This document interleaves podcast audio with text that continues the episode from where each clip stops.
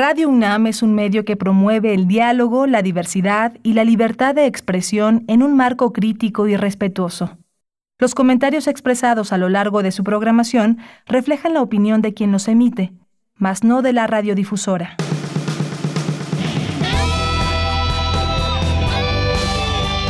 Prisma RU. Relatamos al mundo.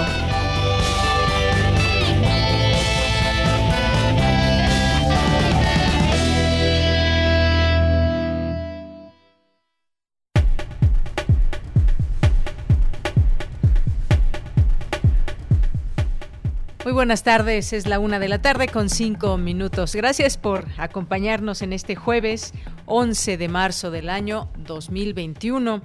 Eh, estamos aquí acompañándole a través de estas frecuencias de la UNAM, el 96.1 y el 860 de AM.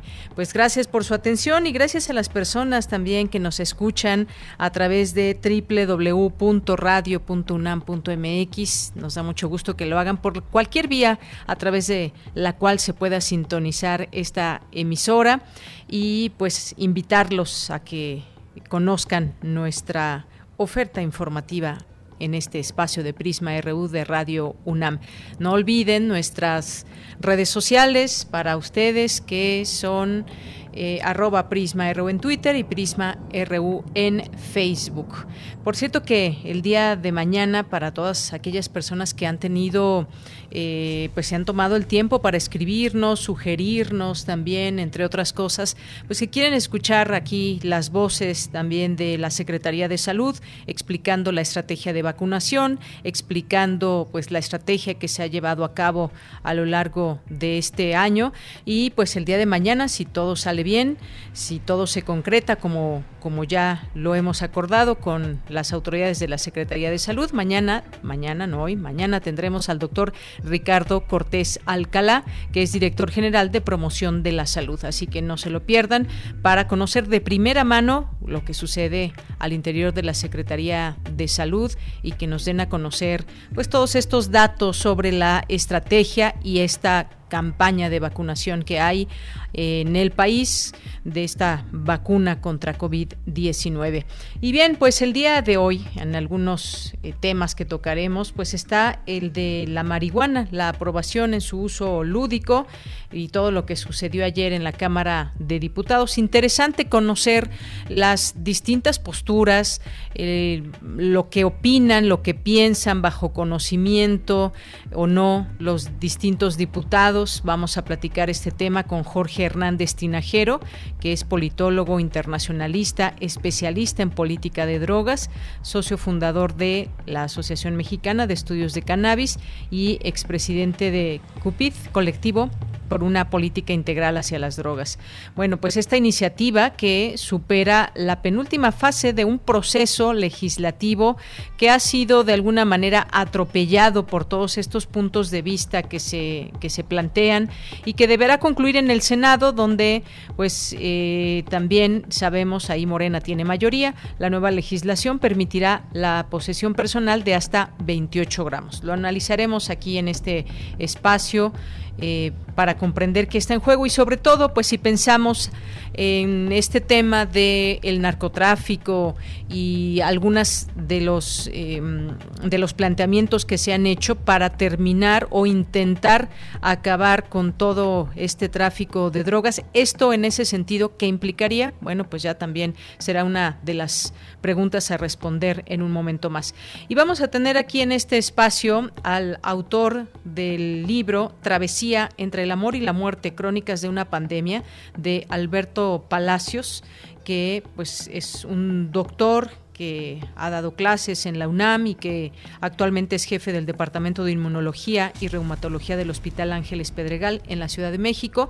Con esta serie de historias, muchas historias que nos presenta, pues nos cuenta qué ha pasado en los últimos meses y representadas aquí muchas voces y muchas personas que pues han vivido de una manera muy eh, riesgosa, muy triste, eh, con mucho miedo, como mucha gente en este país y en el mundo el tema de la pandemia. Así que vamos a platicar el día de hoy con él.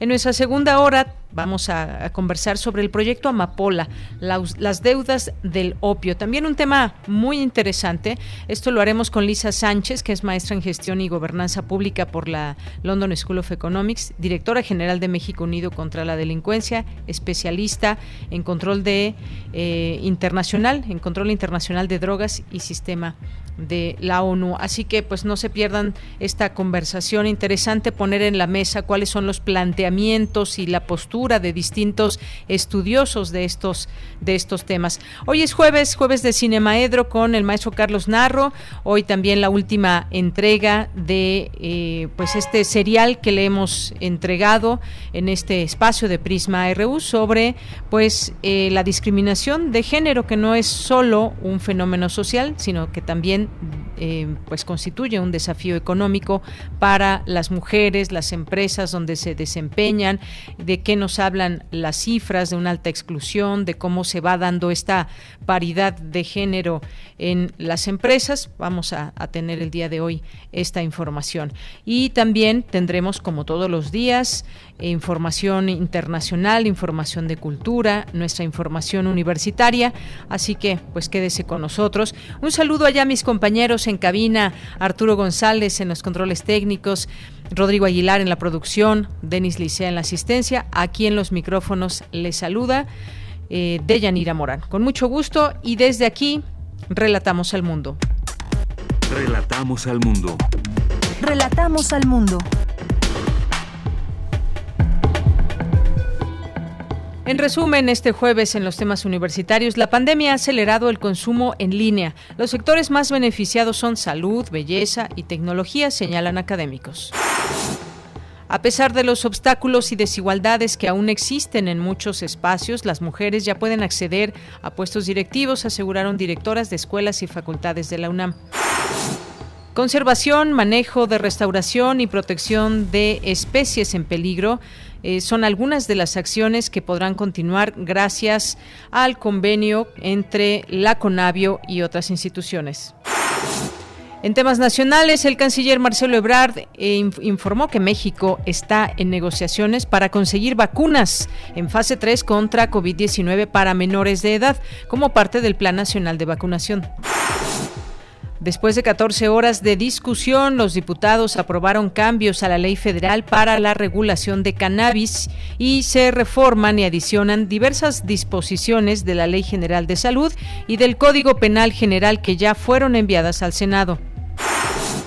El ex líder del PRI, Malio Fabio Beltrones, su esposa Silvia Sánchez y su hija, la senadora Silvana Beltrones Sánchez, son investigados por la Fiscalía General de la República por operaciones financieras realizadas en la banca privada de Andorra, reveló el diario El País. Ayer justamente les platicábamos de esto, más de 10 millones de dólares que habrían enviado a esta banca privada y hoy pesa una investigación en su contra del eh, eh, ex senador, eh, pues este priista también muy connotado o famoso por muchas razones, entre ellas pues todos los cargos que ha ostentado a lo largo de su vida, ahora pues también investigada su esposa y su hija que es actualmente senadora.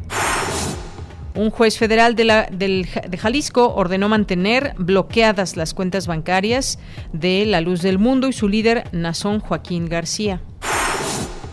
Por austeridad, la titular de la Secretaría de Educación Pública, Delfina Gómez, solicitó al personal presentar a la brevedad una propuesta de reducción de personal. En temas internacionales, las autoridades de Países Bajos eh, reportaron hoy un caso de trombosis que estaría asociado al uso de la vacuna contra COVID-19 de AstraZeneca, mientras que Italia decidió suspender la administración de un lote de esta dosis como medida de precaución, una medida que se suma a la de varios países de este continente. Un récord de 3.500 menores migrantes se encuentran detenidos en celdas de patrulla fronteriza de Estados Unidos y esperan en promedio 107 horas, informó el diario The Washington Post. Prisma RU. Relatamos al mundo.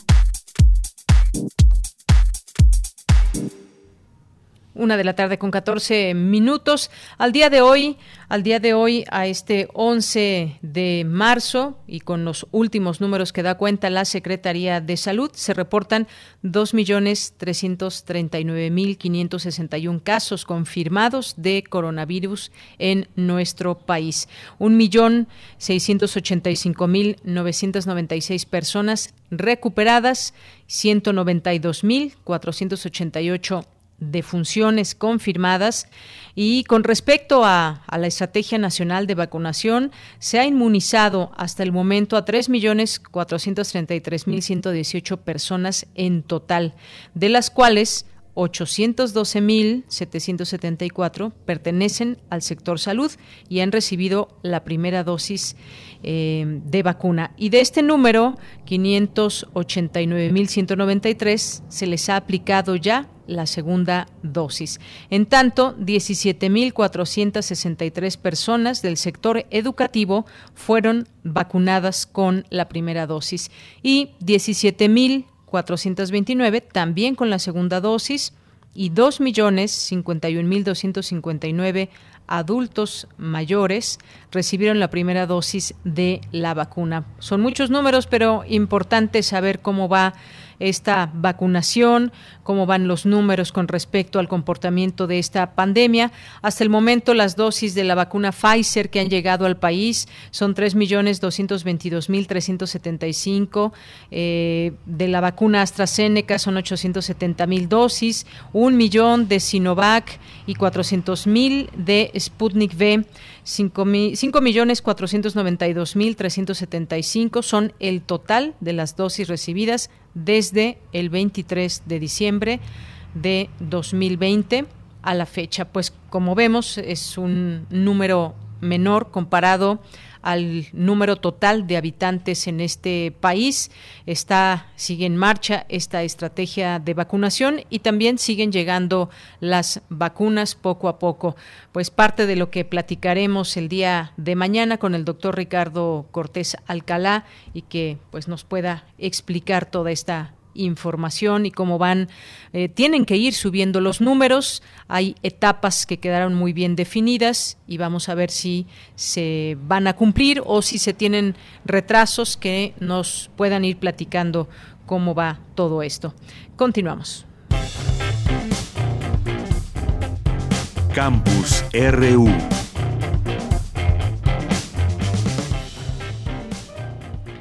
Bien, pues continuamos. Es la una de la tarde con 17 minutos. Me enlazo con mi compañera Virginia Sánchez porque asegura el rector Enrique Graue que es tiempo de avanzar hacia nuevas formas de enseñar y aprender.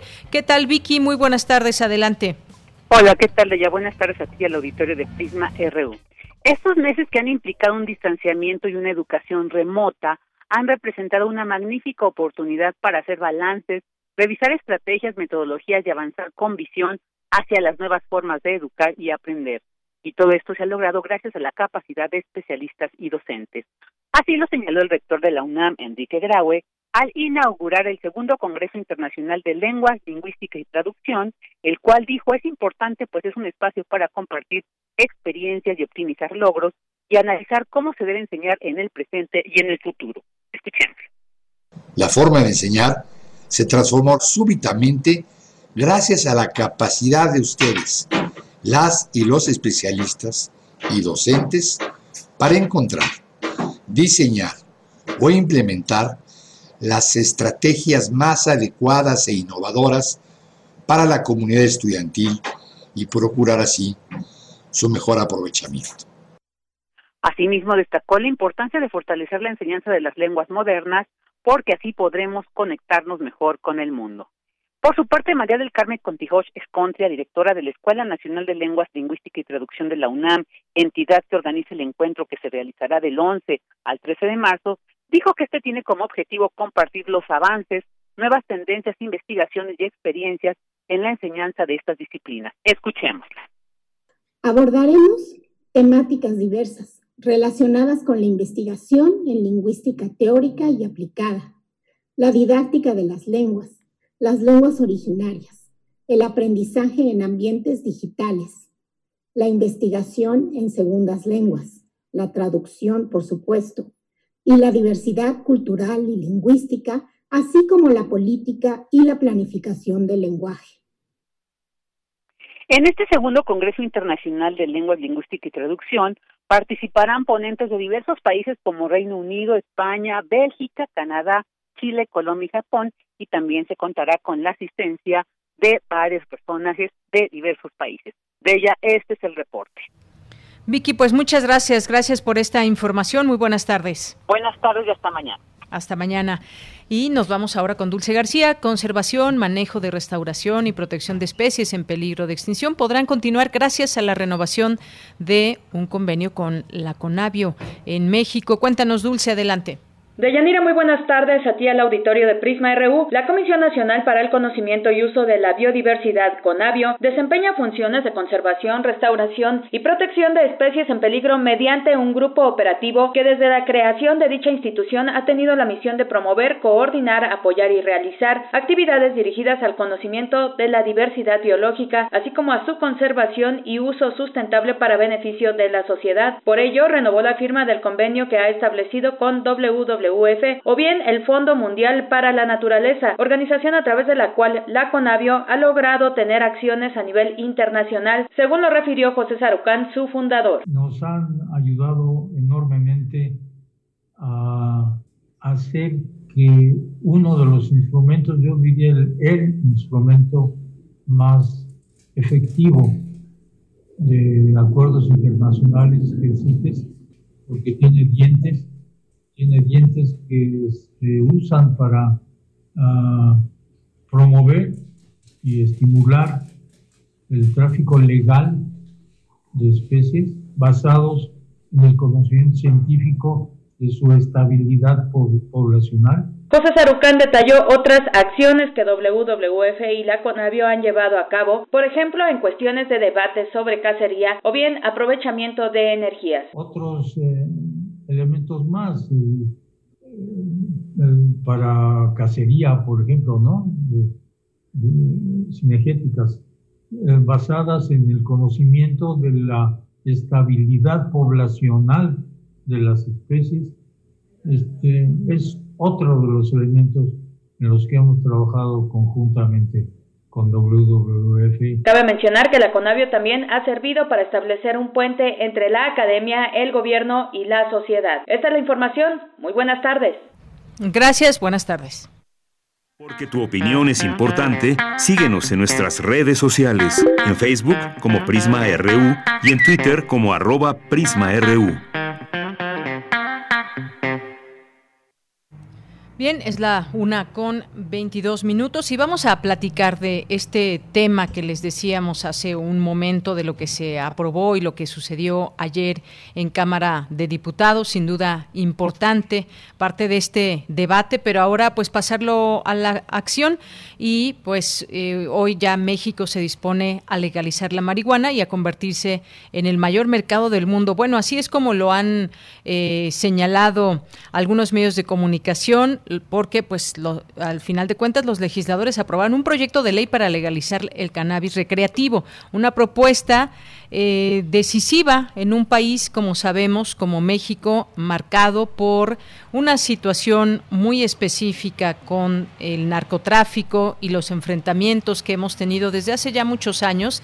Así que los legisladores aprobaron este proyecto de legalización de marihuana recreativa, un hito para el país que está inmerso en esta situación de los cárteles de la droga y podría convertirse se habla, vamos a, verlo en un momento, de ser así, si se piensa de esta manera, convertirse en el mayor mercado de cannabis en el mundo. La votación quedó 316 a 129, 316 eh, a favor y se produjo pues más de dos años después de, de que la Suprema Corte de Justicia de la Nación dictaminó la prohibición de la marihuana recreativa en el país y dijo que era inconstitucional y más de tres años después de que el país legalizó el cannabis medicinal. Vamos a platicar de este tema, ya está en la línea telefónica Jorge Hernández Tinajero, que es politólogo internacionalista, especialista en política de drogas, socio fundador de AMECA, Asociación Mexicana de Estudios de Cannabis, y expresidente de CUPID,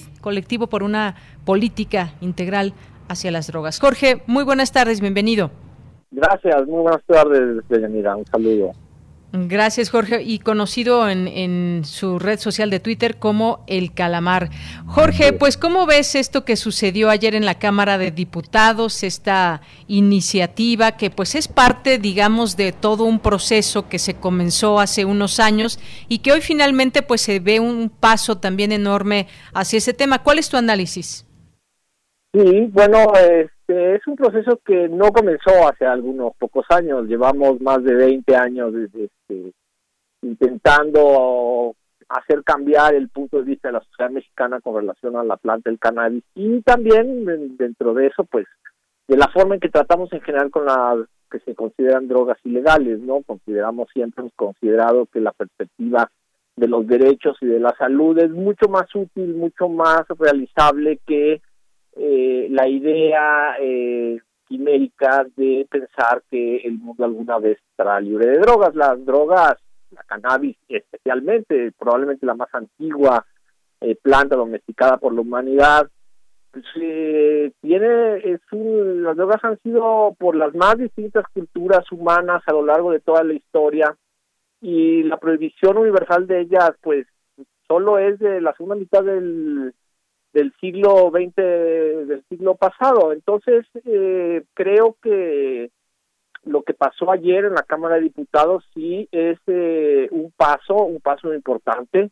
Eh, significa el reconocimiento de que podemos tratar con unas políticas diferentes hacia esta planta. Me parece que, el, por supuesto, las sentencias de la Corte han sido eh, fundamentales para obligar al legislativo a, realizar cambios eh, en las leyes, eh, porque pues desde hace muchos años hemos insistido con distintas iniciativas que nunca ni siquiera habían llegado a discutirse, ¿no? Esto no es, digamos, el producto de la o la voluntad de esta legislatura ni de este gobierno, es una agenda más amplia y ayer se dio un paso importante, me parece que simbólicamente, eh, realmente para la sociedad mexicana, eh, ya la, cannabis se legalizó, digamos, aunque faltan procesos administrativos y legislativos. Eh, y la verdad es que el texto formal, como salió, pues tiene muchas deficiencias, tiene muchas contradicciones, no garantiza plenamente los derechos de los usuarios, que es el núcleo del mandato de la Corte eh, crea un mercado con determinadas características que vamos a ver si es posible regular de esa manera, en la que finalmente se echó marcha atrás para dar preferencia pues a las comunidades cultivadoras tradicionales. Eh, en fin, hay, hay muchos pequeños detalles con los que, realmente vamos a tener que ir ajustando en los próximos años, pero eh, en lo esencial me parece que eh, no solo ya ganamos el debate, en términos de, de las razones por qué hay detrás de esto, sino también pues una victoria legislativa que es sumamente significativa, ¿no? Así es. Eh, Jorge, con todo esto, pues se abren distintos frentes de debate, de discusión y demás, pero pues finalmente se espera que este proyecto sea aprobado también en el Senado antes de ser enviado al presidente, que pues al parecer ha apoyado ya también esta, pues estos, estos términos o esos, esa idea nos queda. Esta medida que se aprobó el día de ayer por la noche, eh, permitiría a los usuarios fumar marihuana y además con un permiso cultivar un pequeño número de plantas de cannabis en casa, además de que otorgaría licencias a los productores, desde pequeños agricultores hasta productores comerciales, para cultivar y vender la cosecha. Y de ahí se desprende, menciono todo eso porque de ahí se desprende también de quienes opinaban en contra de que ahora se va a consumir más, se va a producir más, en fin, esos, digamos, puntos en contra que también se dieron el día de ayer en el debate. ¿Qué opinas de esto que se, pues ya está, digamos, estaría en la aprobación y lo que opinan los detractores a todo esto? Em, bueno, eh, eh, primero la, la, primera parte de la pregunta y esta idea de que si ya, se, ya es legal fumar, por ejemplo, este, la verdad es que siempre ha sido muy ambiguo en la ley, pero en general se aceptaba que el consumo en sí mismo está permitido. No está permitido en lugares públicos, es una falta administrativa, así como no está permitido beber alcohol. Eh, sin embargo, el, problema con el cannabis es que si bien tenemos, teníamos, digamos, el derecho de consumirlo, el hecho de poseerlo eh, eh, significa un delito. Y ese es uno de los problemas del dictamen que ayer se aprobó, que no se elimina el delito de posesión simple, con lo cual los usuarios seguimos siendo eh, probable objeto de persecución policíaca. Y eso es algo que ha lastimado mucho la relación entre los usuarios y la autoridad, porque la autoridad ha aprovechado este tipo de contradicciones para perseguir más a los usuarios que no somos este, peligrosos, no, los usuarios no son delincuentes por el hecho de, consumir, eh, y, pero a los ojos de la ley sí somos delincuentes porque estamos en posesión de las sustancias que consumimos, ¿no? Y eso no se arregló.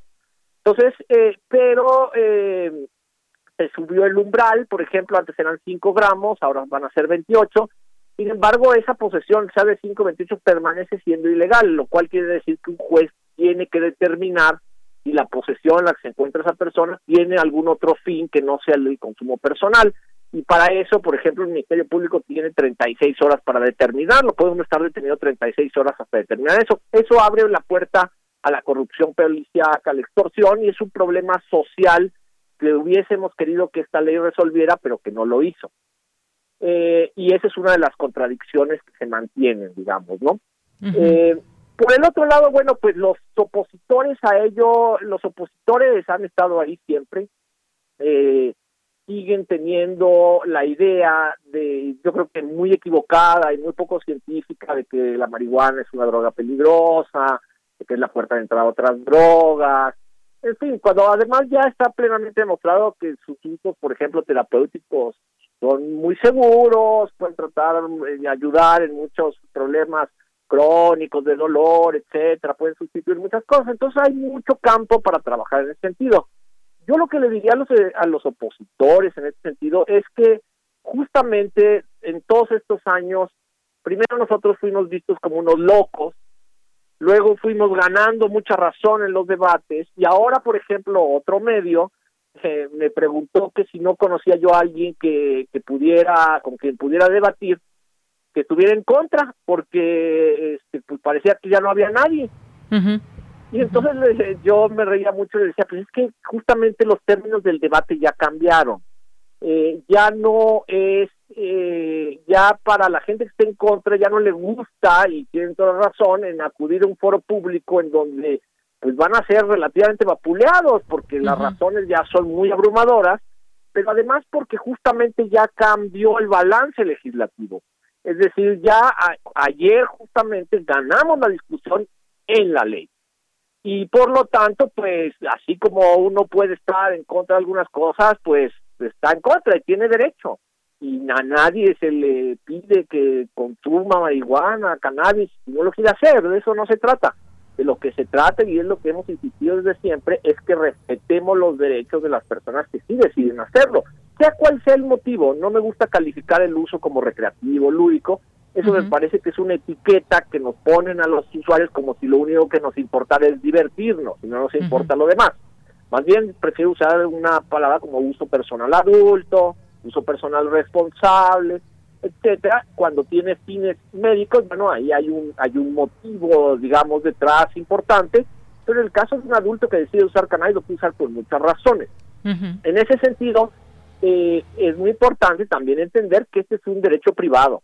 Es decir, eh, la ley no está autorizando que la gente fume en la calle, por ejemplo. No es, ya no no eso es un motivo de falta administrativa. Sí, nosotros peleamos que hubiera, digamos, equidad con respecto a lo que pasa, por ejemplo, con la gente que fuma tabaco, en donde obviamente no se puede fumar en lugares cerrados, en oficinas, etcétera, y está muy bien.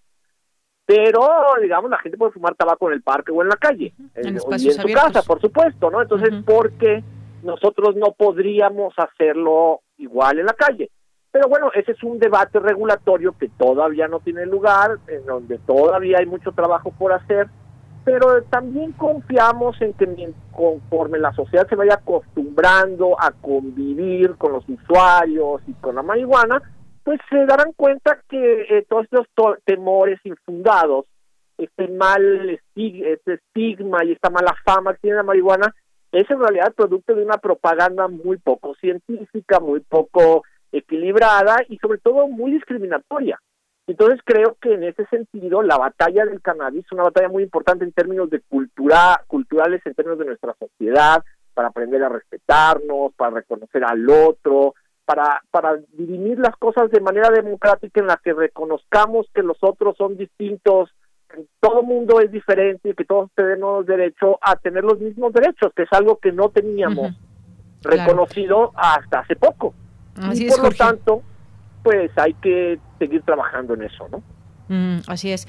Oye, bueno, pues con, con esto, eh, pues México se uniría a Canadá, Uruguay, eh, en una pequeña pero creciente lista ya de países que han legalizado la marihuana en el continente americano. Ahora, eh, yo te pregunto, ¿cómo acabar con este círculo de que los consumidores, y no vamos a ponerle etiquetas, como bien decías, de que los consumidores ganan espacio, pero ¿qué pasa, por ejemplo, hoy en México con las características que tenemos de narcotráfico y pues todos estos cárteles y demás? Em, ¿Qué pasa con el tráfico de este estupefaciente? Eh, ¿Quiénes ganan, además de los consumidores, eh, los que serán los pues los productores, digamos, ya dentro de la ley, pero ¿cómo, cómo esto abona a que se pueda, digamos, eh, dar un golpe, asestar un golpe al tráfico de drogas? ¿Cómo, cómo funciona esto? Claro. Bueno, es que también hay, hay algunas ideas que, que han sido difundidas y que no necesariamente son correctas.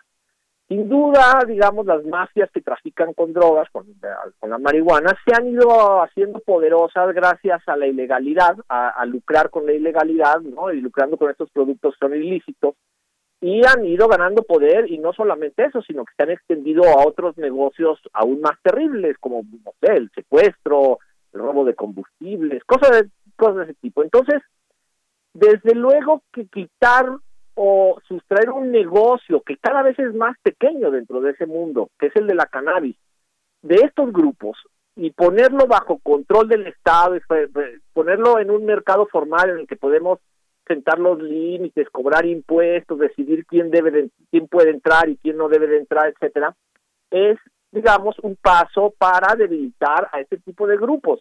nunca va a ser suficiente, eh, no, eh, pero es una condición imprescindible en ese sentido. Entonces creo que es un error enfocar que lo hicimos por eso. Y justamente las sentencias de la Corte que mandataron al legislativo hablan de los derechos de las personas y no dijeron en ningún momento que México tenía que regular el mercado abierto. Los legisladores, tomando la oportunidad y ante la obligación, dijeron, no, pues entonces mejor vamos a regular todo de una vez. Eso contraviene los tratados internacionales, hay que decirlo. Canadá y Uruguay lo hicieron. Estados Unidos está en una posición diferente porque lo que ha hecho es ir legalizando estatalmente, pero federalmente sigue prohibido. Eh, entonces, bueno, ahí hay una contradicción interna en los Estados Unidos, pero que sirvió al resto del mundo para liberar un poco de este yugo que mantenían los Estados Unidos sobre otras naciones, eh, imponiéndoles condiciones en, en cuestiones de cómo tratar con drogas y tráfico, ¿no? Entonces, la cannabis de algún modo u otro es la punta de lanza de una revolución mucho más amplia y que tiene que ver con los tratados internacionales y con lo que se llama el Sistema Internacional de Control de Drogas, que es inamovible desde hace 50 años, desde la Convención del 61, y que fue formulada sinceramente con las mayores presiones de los Estados Unidos desde una óptica puritana, eh, muy moralina, que ha tenido resultados catastróficos, pero de la cual es muy difícil salirse. Eh, no es un sistema que no acepta modificación en los tratados, lo cual es único en el sistema jurídico internacional. Entonces, la cannabis y está lo que algunos, digamos, estudiosos llaman la defección blanda, es decir, ciertos estados como Holanda, que no legalizó, pero le dio la vuelta a la prohibición para regular su mercado.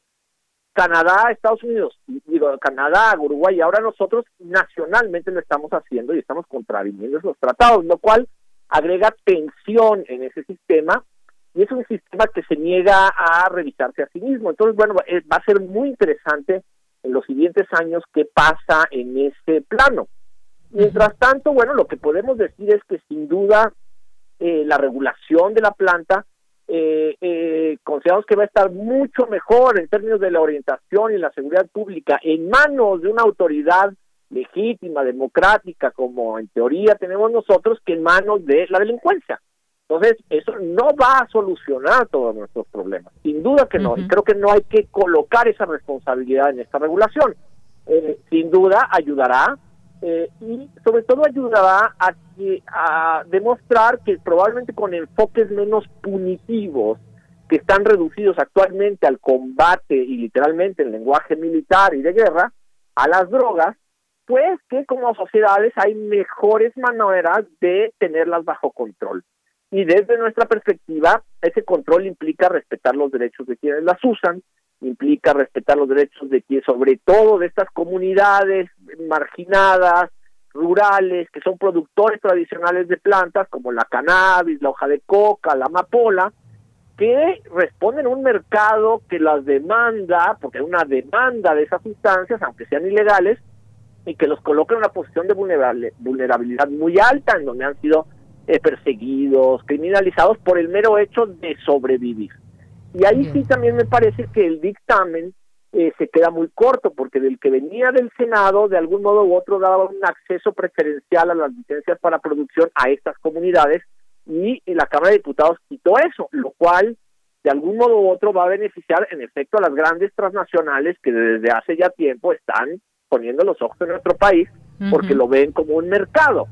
Y nosotros, antes que verlo como un mercado, y eso es lo que hemos dicho en el movimiento del cannabis, es que antes que el mercado están los derechos y que mientras los derechos no sean garantizados, eh, no, puedo, no podrá haber un, un mercado eh, funcional eh, y, que beneficie por completo a toda la sociedad. Entonces ahí yo creo otro, otra vez, es una de las muchas cosas que aún faltan por mejorar en nuestra legislación.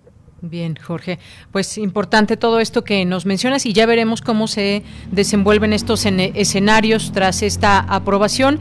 Y bueno, pues eh, finalmente vimos eh, un debate de pronto divertido, como cuando la diputada del PRI, Cintia López, pues dijo que el... Eh, ¿Cómo dijo algo así de como un paquete de, chocolate, panque? tres mordidas a un panquecillo de marihuana eh, colocaba a una persona en un viaje cuatro días y fue muy divertido porque digo, ese es el tipo de oposición que realmente mueve, o sea, si no fuera muy triste la desinformación y el prejuicio y lo discriminatorio y la bajísimo nivel de debate que eso significa, pues más allá de eso fue muy divertido porque los memes y los comentarios en Twitter fueron magníficos, ¿no? Yo vi unos por ahí que decían, oiga, diputada, y que la mitad de Twitter le está diciendo que dónde se consigue eso, ¿no? Y otros decían, otros decían, oiga, diputada, desdígase porque no nos engañe, no nos ilusione con eso, que dónde se consigue ese material tan bueno, ¿no? Entonces, eso da cuenta, yo creo, que es algo que está en nuestra sociedad y es que la marihuana siempre ha estado entre nosotros. Eh, forma parte de nuestra cultura, hay corridos, hay hay, hay muchísimas referencias. Tintán era un gran Pacheco. Este, entonces creo que es el momento de retomar esa cultura por fuera de esta estridencia histérica, eh, conservadora, que ayer, y eso creo que con eso puedo terminar, sí. lo que intentó fue eh, eh, futurizar como si que se nos va a caer el mundo, este, para obviar hablar en todo momento de los derechos. ¿no? Jamás mencionaron los derechos de las personas, que era lo que la Suprema Corte de Justicia les mandataba legislar.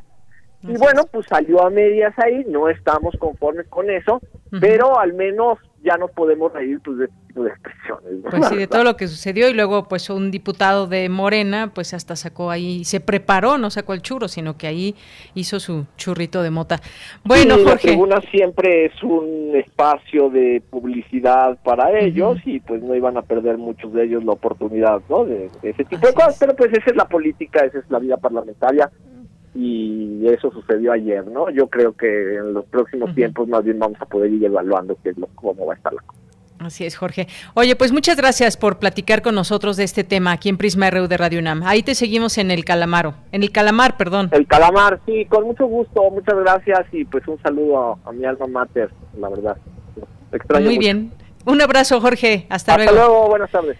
Jorge Hernández Tinajero, el calamar, politólogo internacionalista, sobre estos temas. Pues sí, estuvo un tanto cuanto divertido en algún momento esa exposición de motivos de unos y otros diputados. Continuamos.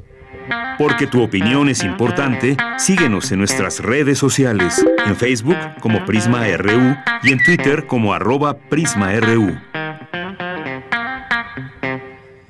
Es la una de la tarde con 44 minutos. Ya está con nosotros vía telefónica el doctor Alberto Palacios, que ha sido profesor de medicina y de bioética en la UNAM. Actualmente es jefe del Departamento de Inmunología y Reumatología en el Hospital Ángeles del Pedregal en la Ciudad de México. Y vamos a platicar con él hoy de un libro que tengo en mis manos que se llama Travesía entre el amor y la muerte, crónicas de una pandemia de editorial Pax. Doctor, bienvenido, muy buenas tardes. Muchas gracias por la invitación y un gusto estar como siempre en Radio 1. Doctor, pues a nosotros también nos da mucho gusto y hoy pues tengo en, mis manos eh, parte de estas eh, de estas historias que ya pude ya tuve oportunidad de leer donde nos van platicando pues cómo ha vivido la gente, eh, cómo ha vivido de manera personal muchas personas y que cuando vamos leyendo el libro, pues evidentemente nos vamos identificando con muchas de estas situaciones que se plantean de los personajes, de las personas que van relatando lo que ha sido esta pandemia. Cuénteme porque pues este libro eh, cuánto tiempo le ha tomado hacerlo, nos relata pues prácticamente desde el inicio de esta pandemia. Así es, la, la idea surgió un poco de tratar de hacer una breve cronología de los primeros meses de la pandemia y en la medida en que fui acumulando esta información, iban cambiando los tópicos, iban cambiando las aproximaciones y medicamentos, los métodos diagnósticos.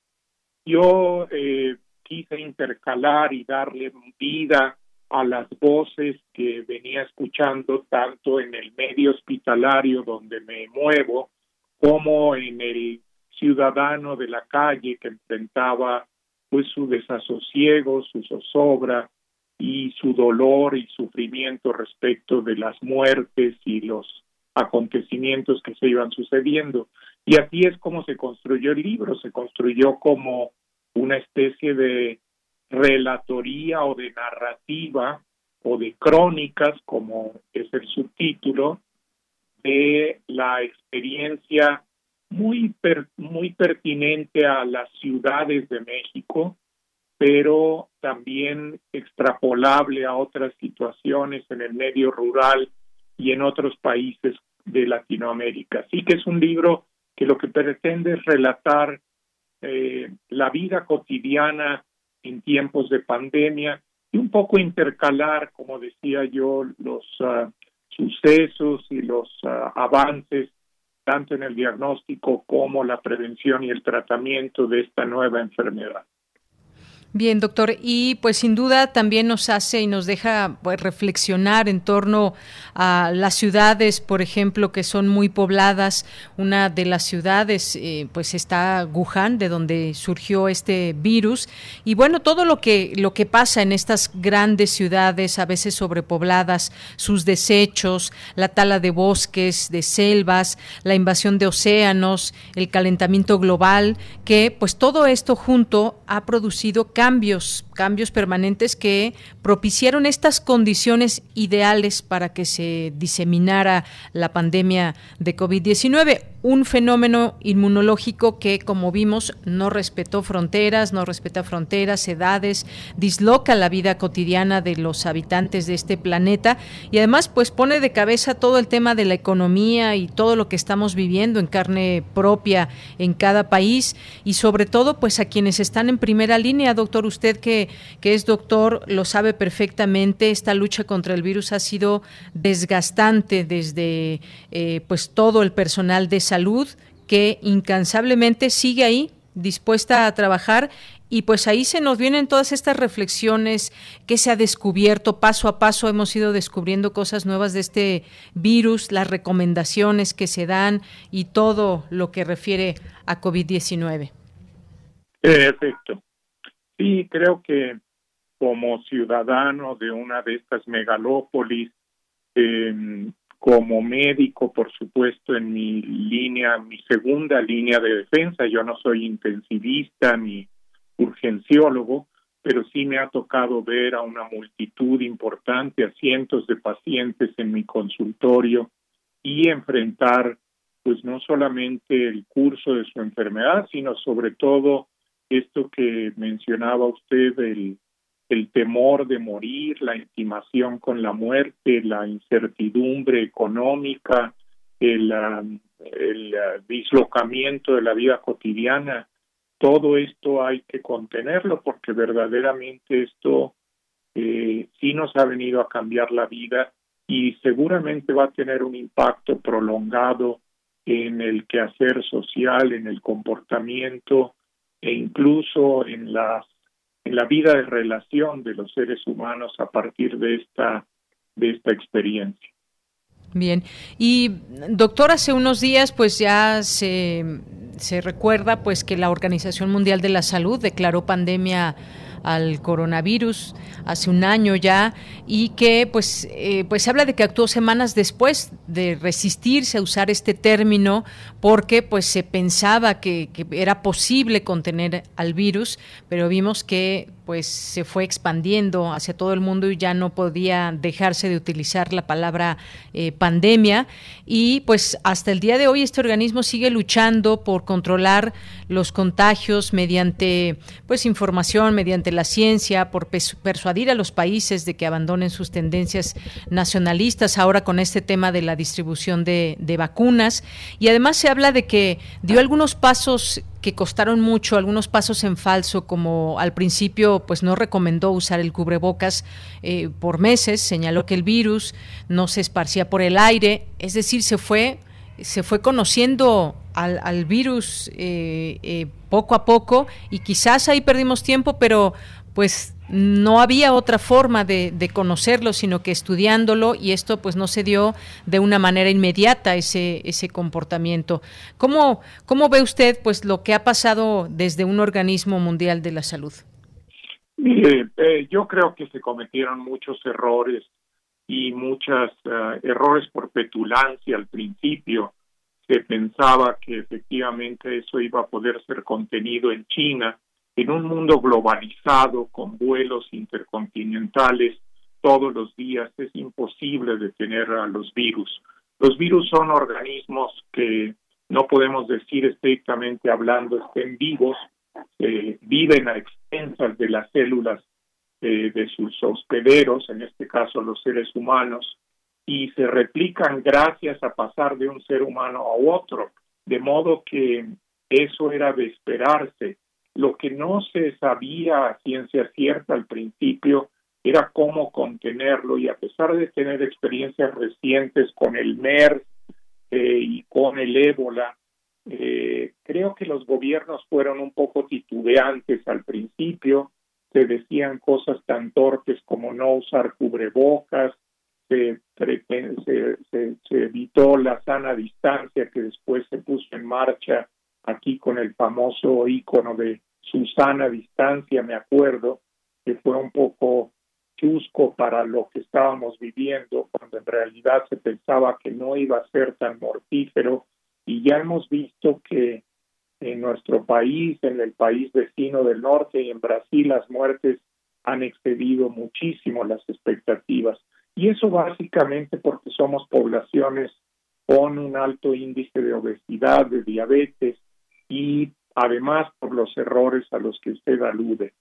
Creo que, sin embargo, con el tiempo los gobiernos, las organizaciones médicas, los médicos eh, en lo personal, corregimos muchos errores y en lugar de usar los medicamentos que se propugnaban al principio erróneamente, hemos ido entendiendo que esto lo que requiere es un tratamiento por etapas, bien administrado, sin excederse con medicamentos. Yo todavía estoy viendo hoy en día cómo se administra cortisona a pacientes diabéticos con consecuencias terribles o en gente joven que no la requiere, cómo se usan medicamentos completamente obsoletos que ya se ha descartado su utilidad como la hidroxicloroquina, la ivermectina, etcétera, no voy a entrar en detalles, pero creo que seguimos en efecto corrigiendo el rumbo y esta experiencia nos va a enseñar no solo cómo tratar adecuadamente a las enfermedades virales, sino hacer mejor medicina. Créame que para mí ha sido una enseñanza consistente y quisiera dejarle a su auditorio la noción de que los médicos tenemos que ser más prudentes, más acordes al conocimiento científico y dejar de hacer fechorías porque eso lastima y mata a la gente. Bien, doctor, esto que usted dice es sin duda muy importante, todo lo que tienen en sus manos los médicos y todas las personas que trabajan en el sector salud ante una enfermedad como esta, los tratamientos, las formas en que pues se tuvo que salir a ayudar y pues nadie esperaba esta situación como tal, el número de personas que llegaron a los hospitales y demás.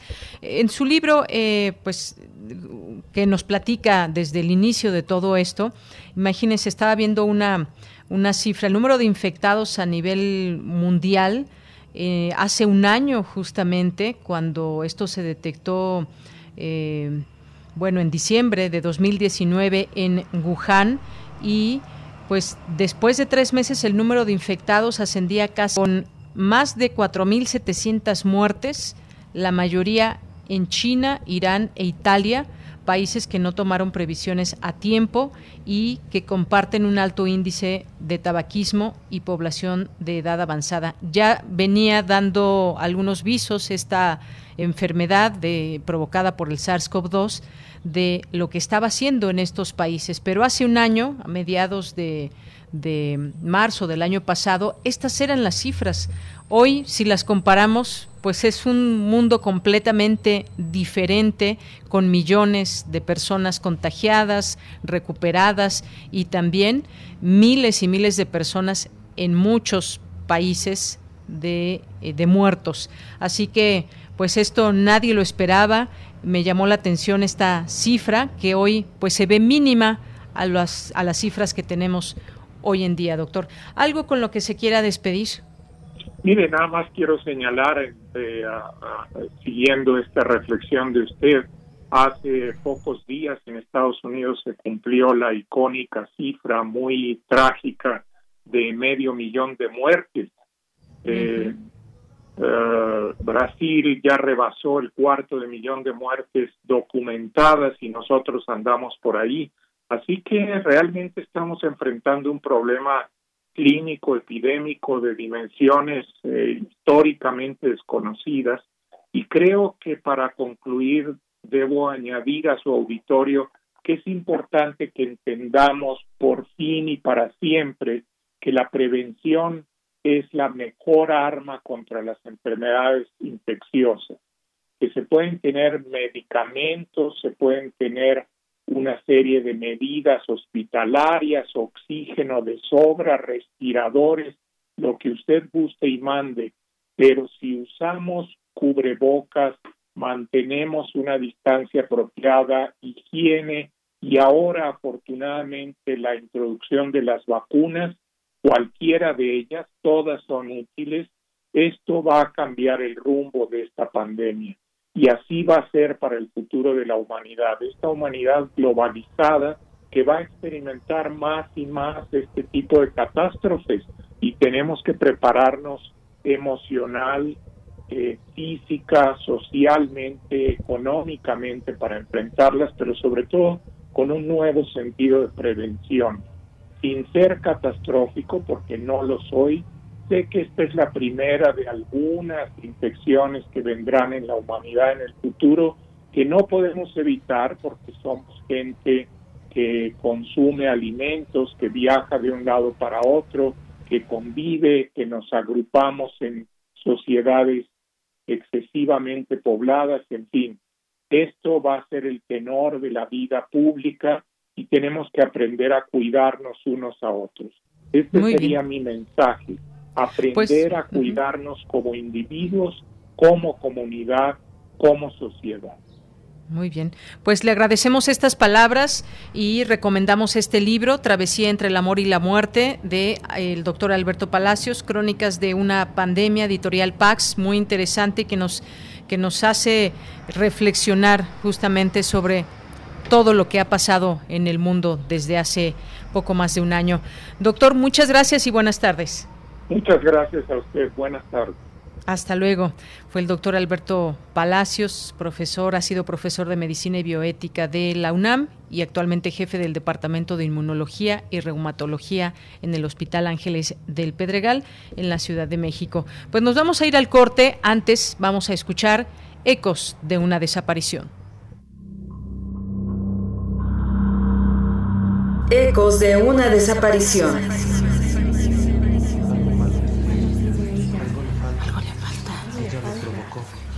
Ella lo provocó. ¿Por qué andaba sola?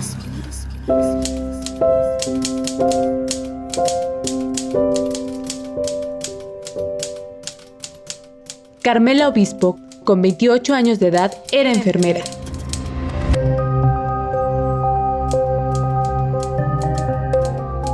Fue asesinada el 19 de septiembre del 2017 en el estado de Tamaulipas. Su agresor fue sentenciado a 20 años de prisión. Víctimas no olvidadas.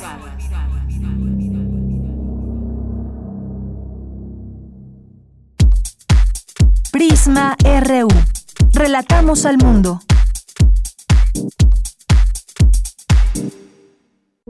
Alay de Fopa, la maestra, la poeta, la militante, dejó una crónica radiofónica del feminismo en los años 70 y 80. ¿Qué tanto ha cambiado la vida de las mujeres desde entonces? Foro de la Mujer, serie declarada Patrimonio Cultural por la UNESCO. Lunes, miércoles y viernes a las 17 horas. Mujer, un ser que trata de saber quién es y que empieza a existir. Radio UNAM, experiencia sonora. El crimen organizado avanza, los jóvenes sin oportunidades, desempleo en aumento. Es el México del retroceso de Morena. Llegó la hora de corregirlo. El PAN gobierna mejor y gobierna para todas y todos. En Guanajuato más de 11.000 empleos se recuperaron en solo tres meses tras la pandemia. El estado más seguro para vivir es Yucatán. Tamaulipas apuesta por energías limpias y renovables. En Baja California Sur, la inversión extranjera creció 21%. Habla Marco Cortés, presidente nacional de PAN. Cambiemos hacia el futuro. Únete a Acción por México. Partido Acción Nacional. Digital.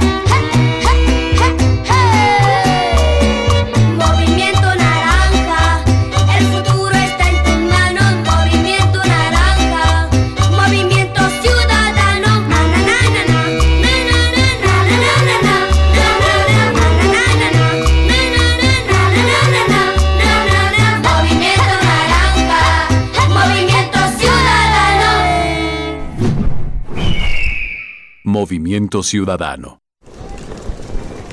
Hola, Juan. Hola, Oscar. ¿Ya te has dado cuenta que llevamos mucho tiempo juntándonos en esta transmisión? Y ahora nos juntamos para hacer este promocional de nuestro propio programa. Sí, hombre, por, en esta ocasión no es así un encuentro casual.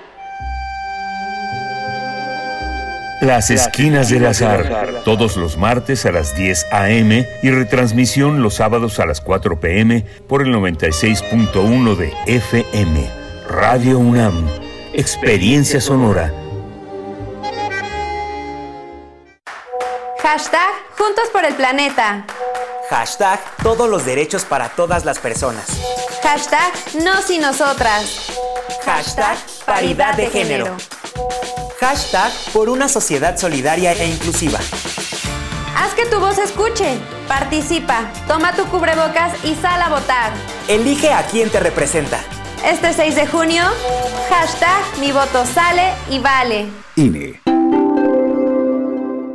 El Tribunal Electoral del Estado de México resuelve con justicia y celeridad las controversias jurídicas derivadas del proceso electoral. Las magistradas y los magistrados garantizamos tus derechos político-electorales conforme a los principios de certeza, imparcialidad, objetividad, legalidad y probidad. Y resolvemos de forma pronta y expedita los medios de impugnación con la emisión de sentencias. Este proceso electoral tú eliges y nosotros protegemos tu decisión. Tribunal Electoral del Estado de México. En esta época tan difícil que estamos viviendo, la música es un bálsamo para el espíritu. Soy Ana Lara y los invito a que escuchen la música que hacemos los compositores aún en el encierro en Hacia una nueva música todos los miércoles a las 18 horas, por supuesto, en Radio Una. Experiencia sonora.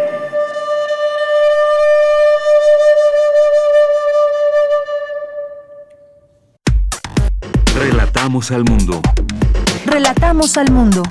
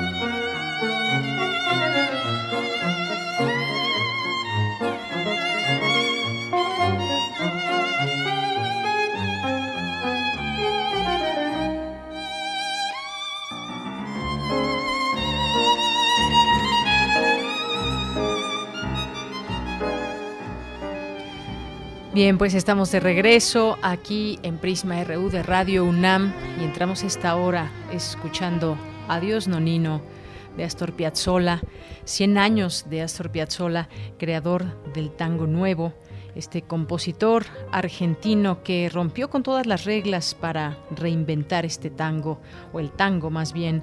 Este año se cumple el centenario de nacimiento del creador del tango nuevo. Esto, como les decía que estamos escuchando, se llama Adiós Nonino.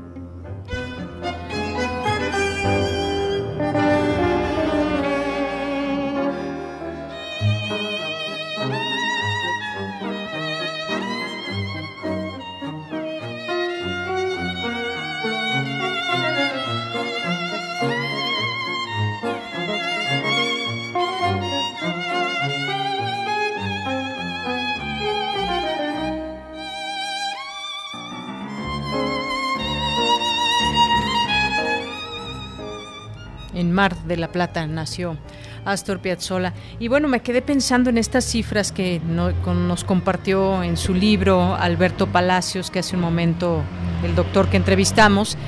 Y bueno, pues hablaba de que hace un año, a mediados de, de marzo, teníamos estas cifras de 130 mil casos confirmados en el mundo o en los países donde se conocía que había llegado ya el virus y 4.700 muertes. Ahora los números han cambiado tanto que tenemos 118 millones de casos en todo el mundo, personas que se han recuperado y todo esto pues lo, que se sabe, los que se han hecho pruebas, de los que se tiene un control, de los que no, pues por eso se, se sabe que las cifras pues no son exactamente las que se dan a conocer. Bueno, les decía, 118 millones de casos en todo el mundo, más de casi 67 millones de personas recuperadas y muertes, más de 2.600.000 muertes en todo el mundo. Pues los números nunca quizás los imaginamos de esta manera. Bien, pues vamos a continuar ahora. Tenemos pues los saludos que ya somos este tenemos acostumbrado en este momento y ustedes seguramente igual y pues se hacen presentes ustedes con estos mensajes, videos, fotos, notas que nos comparten, sugerencias y demás. Mario Navarrete Real hoy se encuentra por las calles de la Ciudad de México y nos hace llegar un video. Muchas gracias Mario que pues es el centro de la Ciudad de México por donde se encuentra. Y si ustedes también ya han salido a las calles, han tomado su automóvil o han ido en transporte público o caminando por distintos sitios, pues ya se dan cuenta, se darán, habrán dado cuenta de que la ciudad cada vez se está pues recuperando ese número de personas que normalmente había en las calles hasta antes de la pandemia. Todavía no tal cual y todavía llegamos a, a tener sitios sin el tráfico acostumbrado, pero muchos otros también ya van teniendo una cierta vida normal. Quizás hemos ¿Acaso hemos aprendido ya a convivir con este virus y cuidarnos lo mejor posible? Gracias, Mario, por este video. César Soto, muchas gracias también. Nos dice aquí, posesión de 27 gramos del enervante generará controversias en detenciones cuando encuentre la policía numerario en efectivo a partir de mil pesos o más dinero, lo cual se sumará al cargo de comercialización y venta con terceros. Gracias por el dato, eh, César. Eh, tú que eres abogado, pues bueno, te sabes todas estas, estas situaciones que puede pasar alguien con posesión de marihuana que no esté dentro de de lo que se apruebe. Abel Fernández nos dice excelente noticiario por la tarde desde casa, gracias a esto de las aulas virtuales que me da la oportunidad de escucharlos. Pues qué bueno, Abel, nos da mucho gusto que nos escuches. Muchas gracias. Gracias también aquí a David Castillo, a Rebeca Vega, a la doctora Carla Salazar, a Mónica Bautista. Muchas gracias también. Gracias a Margeven, ya no nos había escrito Margeven. David Castillo Pérez también dice que rolen la receta del brownie. Pues sí, es que eh, en, el hecho de querer destacar o, traer a colación algunos puntos de vista, pues se dicen cosas como lo que dijo ayer esa diputada del PRI. Alex Gardiel dice también para el anecdotario, el diputado del PT con sus cocinas Derechos Humanos para los Marihuanos. Gracias, Alex. Armando Aguirre nos dice, este es un tema que el gobierno no toma por los cuernos, porque hay muchos intereses que afectarían, entre ellos el de actores actores políticos. Además, el debate de ayer estuvo de nivel bajito, bajito, de show barato, nos dice Armando Aguirre. Flechador del Sol nos dice, ojalá sí los haya decir. Ahí hay un voto incondicional. Gracias. Alex Jardiel también nos dice, mencionó el entrevistado la responsabilidad, que me parece fundamental, fumar después de la fallida guerra contra el narco que nos costó decenas de miles de muertos y desaparecidos es un despropósito. Espero se venda de manera legal y sin sangre. Eh, Rosario Durán, también aquí presente, nos dice... En el caso del tabaco, el tabaco no es puro, sino que lleva químicos agregados, que es lo que lo hace adictivo, adictivo y pues todo lo que sabemos que hace el tabaquismo también. Gracias, Rosario. Gracias, Armando Aguirre, que nos dice dónde podemos tener acceso al documento de la nueva legislación. Gracias y saludos a todos. Bueno, lo buscamos para compartírtelo. Lo que yo he estado viendo, pues son todas estas eh, noticias, notas con los puntos a favor y en contra, pero también sin duda es importantísimo leer esta, esta ley de regulación de, cannabis. Mira, pues eh, de entrada seguramente está en el Senado, ahí alojada en el Senado. La buscamos, por supuesto, y te la hacemos llegar. Eh, Armando, muchas gracias. Eh, Alex, que también nos dice, de risa loca, eh, la diputada que dijo que con 28 gramos alcanzaba para 56 churros de un, gramo y que esto era lo que estaban permitiendo fumar a las personas, 56 churros al día. Rosario Durán Martínez también nos, nos manda hoy una fotografía de unas em, espinacas empanizadas, ya las probó y están muy ricas y bueno, pues muchas gracias por la foto. Si ustedes quieren saber de qué hablo, pues métanse aquí a nuestro Twitter para que vean de qué nos habla Rosario Durán. Muchas gracias a Guerrero, Andrés Mar, saludos a todo el equipo, los escuchamos como todos los días, gracias por la información. A ti también, Andrea.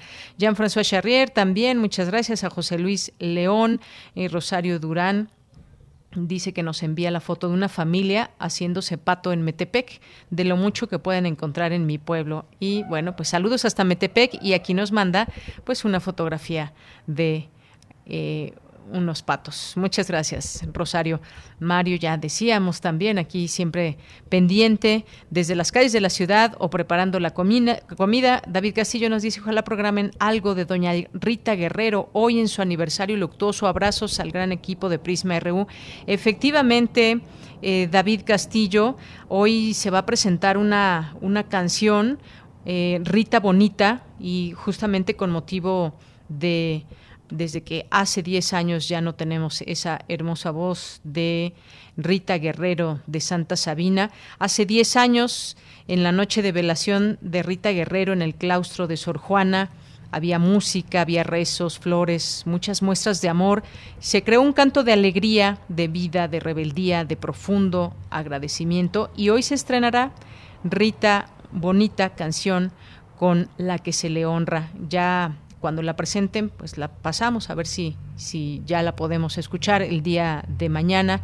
Y bueno, pues claro que sí, se le recuerda, un día como hoy de 2011 se despidió Rita de este mundo. Gracias David Castillo por recordarlo. Vámonos ahora sí a la información de esta segunda hora. Nos vamos con mi compañera Cristina Godínez. La pandemia ha acelerado el consumo en línea. Los sectores más beneficiados son salud, belleza y tecnología, es lo que señalan académicos. Cuéntanos, Cristina. Hola, ¿qué tal, Deyanira? Un saludo para ti y para el auditorio de Prisma RU. Debido a la emergencia sanitaria y a la recomendación de las autoridades de que las personas que lo puedan hacer permanezcan en sus casas y que salgan solo para hacer lo necesario, desde el año pasado las plataformas como eBay, Mercado Libre, Amazon, los grandes almacenes y tiendas e incluso establecimientos pequeños del barrio registraron un incremento de compras en línea o en sus redes sociodigitales. De acuerdo con la Asociación Mexicana de Ventas Online, en 2020 el comercio electrónico en el país alcanzó 316 mil millones de pesos, es decir, un crecimiento de 81% con respecto a 2019, lo que representó 9% de las ventas totales al menudeo por Internet, indicó Leonel Carranco de la Facultad de Estudios Superiores Aragón. Sí vemos un crecimiento en ventas por, en, por medio de eh, en línea, ¿no? En primer lugar, salud servicios de, salud fueron eh, los que tuvieron mayor ventas, empezaron a salir seguros contra COVID, todas las aseguradoras comenzaron a vender seguros contra COVID. ¿Quién es el segundo? Todo tipo de producto para belleza. ¿Quién es el siguiente? Ahora sí el tecnológico. Por su parte, Salvador Rosas Barrera, también académico de la FES Aragón, hace las siguientes recomendaciones. Algunas recomendaciones, sobre todo algunas recomendaciones que vienen por parte de la autoridad, en este caso eh, la Profeco, ¿no? En, México. Estos programas que sirven para proteger a nuestros equipos eh, de virus, de, software, software espía, eh, en fin, todos estos que, que, de alguna manera atentan contra la seguridad de, nuestro, de nuestra información, pues que estén actualizados. Así como verificar la identidad del portal, del proveedor y que disponga de candados de seguridad. Deyanira, este es mi reporte. Buenas tardes. Muchas gracias, Cristina. Muy buenas tardes. Y bueno, pues así ha subido el consumo en estos meses de pandemia. Gracias aquí a Diogenito, que nos dice que él ya tiene su churrito y nos manda una foto. Muchas gracias, Diogenito. Bueno, vaya churrito, ¿eh? Vamos ahora con la siguiente información. Hoy terminamos con esta entrega de este serial que le hemos presentado desde el lunes derribamos obstáculos, abrimos caminos para todas, un trabajo especial que visibiliza las trabas a las que se enfrentan las mujeres para obtener puestos de liderazgo, porque si bien no existe un impedimento legal, en la práctica existe el techo de cristal. Adelante. 8 de marzo. Derribamos obstáculos. Abrimos caminos para todas.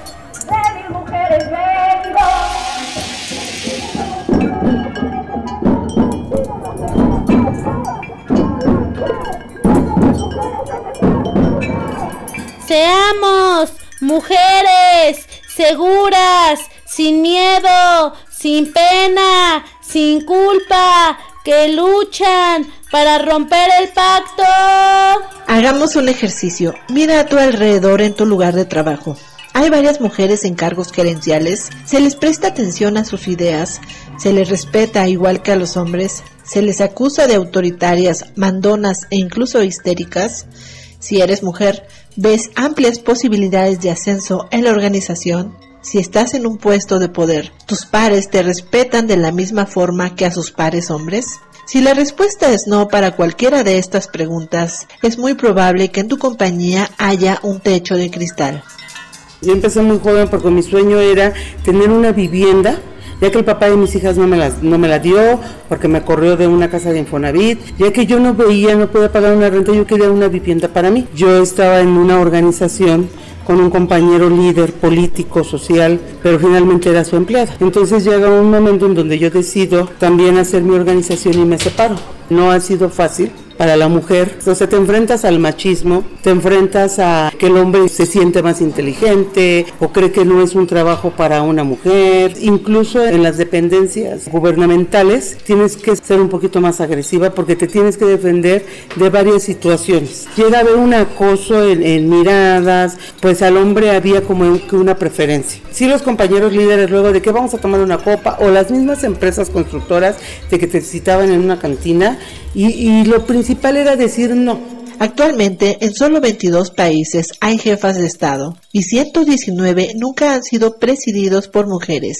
Entonces, a este ritmo, la igualdad de género en las más altas esferas del poder y decisión no se logrará en menos de 130 años, según un cálculo de ONU Mujeres.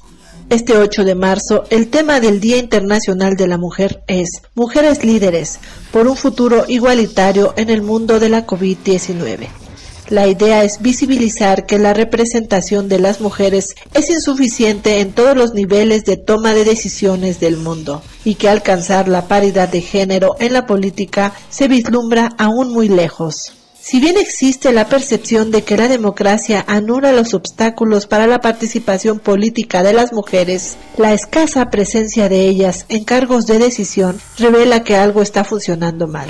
El techo de cristal, es decir, el conjunto de factores culturales sutiles y prácticamente intangibles que favorecen las prácticas de exclusión social de las mujeres, siguen fijando límites a la participación igualitaria en las posiciones de poder político, y social.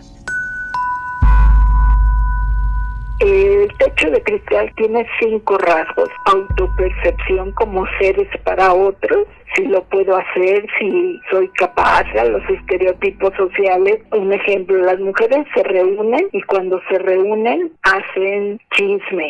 Es muy diferente que cuando los hombres se reúnen, pues están haciendo cosas serias, están haciendo política, ¿no? Otro rasgo importante es la exigencia doble en el trabajo. O sea, una mujer que trabaja tiene que demostrar que puede hacerlo mejor que el hombre siempre. Y los ideales juveniles y los valores hacia la domesticidad, que desde pequeña se te enseña que te vas a casar, pues educarte básicamente a ser ama de casa, esposa y madre.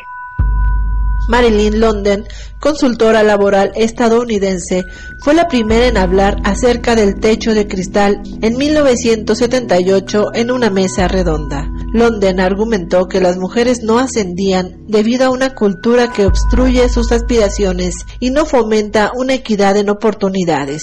La pandemia ha enfatizado la importancia fundamental de las contribuciones de las mujeres, así como las cargas desproporcionadas que soportan. Pero, ¿por qué es tan complicado romper el techo de cristal? La respuesta podría estar en el muy famoso pacto patriarcal. Muchas veces que haces manifestaciones, si va un hombre al frente, es un líder. Pero cuando éramos mujeres sí nos llegó a pasar y los automovilistas nos decían viejas mitoteras, viejas chismosas, mejor váyanse a su casa, atiendan a sus esposos, atiendan a sus hijos. Sí te, te da tristeza, te llega a dar coraje más que nada porque te gritan eso y si es un hombre, no les dice nada. Y, y carnal, no sabes, o hermano, o como se tratan los hombres, ¿no? Una vez que se fue la luz cuando fue el cambio de, de luz y fuerza, hicimos una marcha y la mayoría que andaba marchando con nosotros eran mujeres. E, eso fue en la colonia de doctores, se les estaba echando a perder su mercancía, no podían este, hacer muchas cosas y el 80% que marcharon con nosotros, que salieron de sus casas, eran mujeres. Las mujeres líderes en este ambiente de vivienda hemos sido muy fraternas, nos ayudábamos en el ambiente laboral, pero también en el ambiente personal.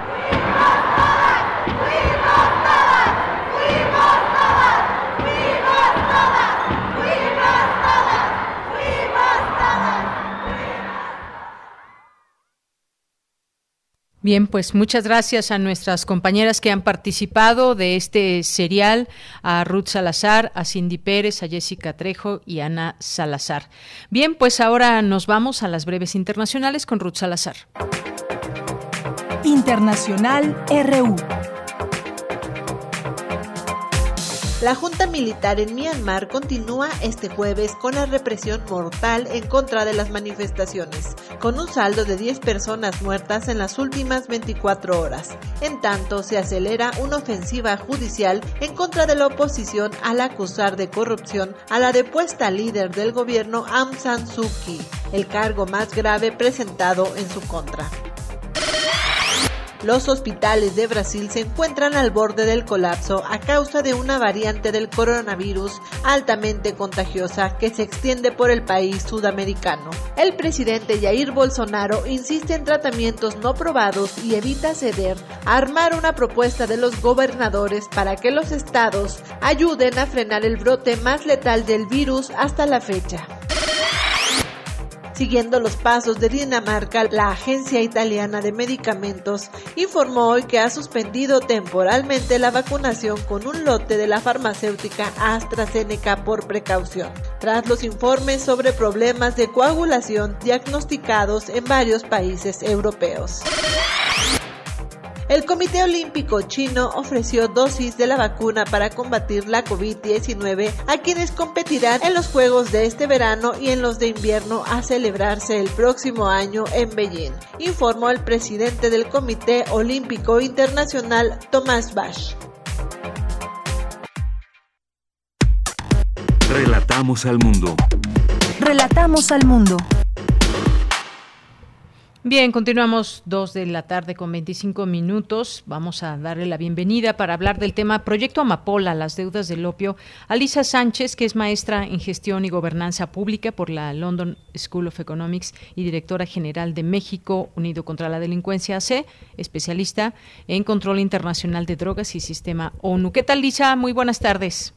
Muy buenas tardes, muchísimas gracias por el espacio y el interés en el proyecto. Bien, pues justamente platícanos de qué trata este proyecto, cuáles son los objetivos, cómo entender este proyecto Amapola México, eh, quienes participan. Cuéntanos, por favor, sobre este proyecto. Pues fíjate que con toda la intención de poder eh, investigar más, conocer mucho mejor cuál es la realidad en los distintos territorios de México donde está presente el cultivo de amapola, para poder salirnos de estas narrativas muy simplistas que dicen eh, que los cultivadores en realidad se enriquecen participando en economías ilícitas o que eh, siempre es más fácil la opción de lo ilegal que lo legal o que el Estado está completamente ausente en los territorios donde hay amapola y por eso hay amapola, hicimos una alianza estratégica increíble entre un colectivo de investigadores que están en más de 40 universidades que se llama Noria Research, más el Centro de Estudios México-Estados Unidos de la Universidad de San Diego, México Unido contra la Delincuencia y con una colaboración interesantísima también con periodistas de a pie y con la revista Espejo para poder trabajar también con periodistas que han estado eh, cubriendo, digamos, este tema en territorio.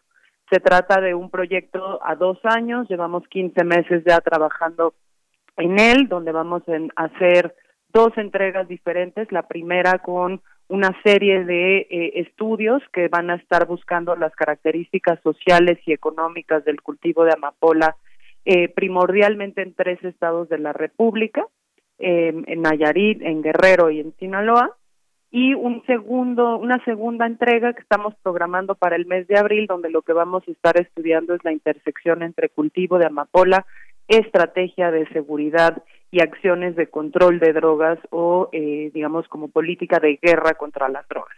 Y lo que hemos encontrado ha sido súper interesante hasta el momento, la verdad hay que decirlo, lo presentamos el día de ayer. Eh, y bueno, muy brevemente, eh, decir, el cultivo de amapola encontramos está concentrado en 59 municipios que agrupamos en tres regiones, pero que si tuviéramos que identificar por estado serían seis estados de la República. Encontramos que dependiendo el estado, digamos las zonas en donde tiene más larga data de presencia este cultivo son 60 años y 40 años para aquellos territorios más nuevos en este tema del cultivo y en ese sentido pues estamos hablando ya de un cultivo que tiene una experiencia intergeneracional eh, en estos territorios y otro de los principales hallazgos es que encontramos que eh, pues el Estado no solo a veces está presente, sino que la amapola, como sería su nombre científico de adormidera, adormece las obligaciones del Estado y más bien en algunos momentos y en algunos lugares el Estado termina siendo un intermediario más de esta economía ilícita, en donde eh, pues por la presencia de este de este cultivo más bien eh, se asegura la subsistencia de las comunidades rurales con estos cultivos que tienen sí mayor rentabilidad que otros cultivos agrícolas y con eso pues el estado más bien dobla las manos o de alguna manera adormece sus obligaciones de proveer servicios como salud, educación, vivienda, eh, acceso a infraestructura, mercados lícitos y demás. Así es, es sin duda interesante comprender y analizar este tema porque nos lleva a la pregunta y una pregunta que ustedes incluyen dentro de esta versión digital del proyecto, ¿por qué es crucial la amapola para entender la guerra contra las drogas en México? Que quizás ese es un gran debate al que deberíamos eh, apostar eh, y digo deberíamos como sociedad, pero pues también con autoridades, que se entienda de una manera integral a qué se refiere. Cuando hablamos de plantíos de amapola, pues como decías, son varios los sitios donde esto sucede y qué es lo que, digamos, cuál es el objetivo de todo esto, cómo entender justamente estos, eh, pues estos plantíos, esa eh, situación que se vive en México.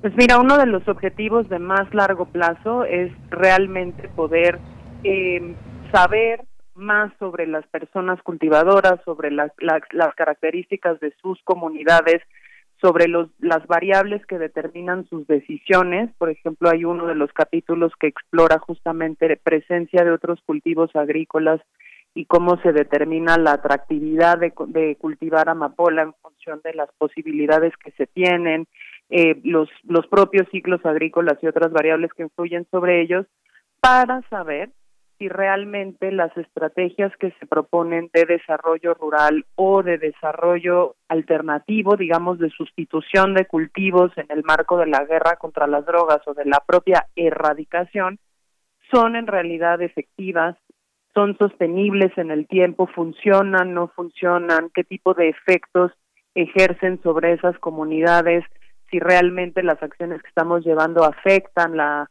la disponibilidad, la productividad de cada una de esas hectáreas de cultivo de amapola o no, y saber también pues cuáles son las necesidades ya mucho más básicas de desarrollo en términos integrales de estas comunidades, eh, pues para poder acercar proyectos o programas o acciones eh, mucho más efectivas más allá del simple objetivo de la erradicación de ese cultivo declarado ilícito, ¿no? Ya ya ya estamos hablando de eh, la subsistencia digna de cientos de miles de personas, em, eh, cientos o miles de personas que se dedican a esto cada año en el país y de las cuales la verdad es que sabemos muy poco o nada, ¿no? Solo para darle a nuestra audiencia un ejemplo, la única fuente oficial que tenemos disponible para entender eh, cultivos de, de, amapola son las cifras de erradicación que da la Sedena no tenemos ninguna otra fuente oficial que nos pueda decir cómo han evolucionado en el tiempo, si se han movido, si ha crecido, si ha disminuido,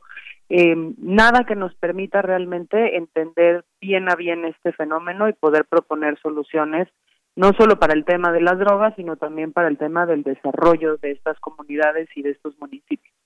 Efectivamente, Lisa, porque pues hay que señalar varias cosas. Entre ellas hay un dato muy importante. La amapola lleva más de 60 años de cultivación en el llamado conocido como Triángulo Dorado, casi 40 en Guerrero y son más de cuatro generaciones de habitantes que se dedican a la producción de amapola. Esto es parte de la información que ustedes incluyen en este proyecto. Es una actividad productiva integrada a la sociedad en los territorios amapoleros entre el 70 y 95 por, eh, por ciento de la población, hombres mujeres y niños, trabaja o gana su vida en una actividad que tiene directamente o indirectamente que ver con el cultivo. Y pues eh, tratarlo de invisibilizar no nos lleva a ningún lado. Como bien decías, pues se tienen pocos datos de esas destrucciones que se hacen en distintos municipios, eh, en qué lugares del país se lleva a cabo todo esto y cómo, digamos, cómo integrar esta actividad. Es, a veces la parte que todavía no me queda muy claro, si nos puedes explicar cómo integrar esta actividad eh, cuando sabemos que también pues está este tema del narcotráfico. ¿Cómo, ¿Cómo se engarza todo esto? ¿Cómo lo entendemos, Lisa? Pues mira, el cultivo de amapola en México, básicamente desde que tenemos un régimen de control de drogas a nivel global moderno, 1961, pues son cultivos ilícitos. Y en tanto que son ilegales, básicamente están eh, funcionan como una economía ilegal y quien controla esas economías son actores criminales.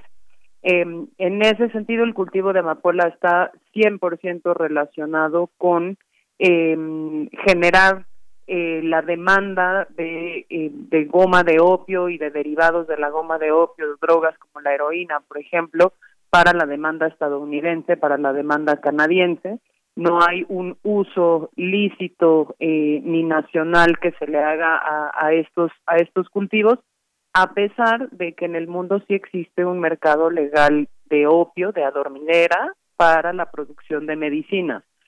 Recordemos que todas las medicinas que tomamos para el control del dolor, para la sedación, como el ketarolaco, como la ketamina, como la propia morfina, provienen todas de esta planta y hay un mercado y un comercio internacional habilitado, evidentemente, para que podamos tener acceso a estas anestesias y estos medicamentos para el dolor.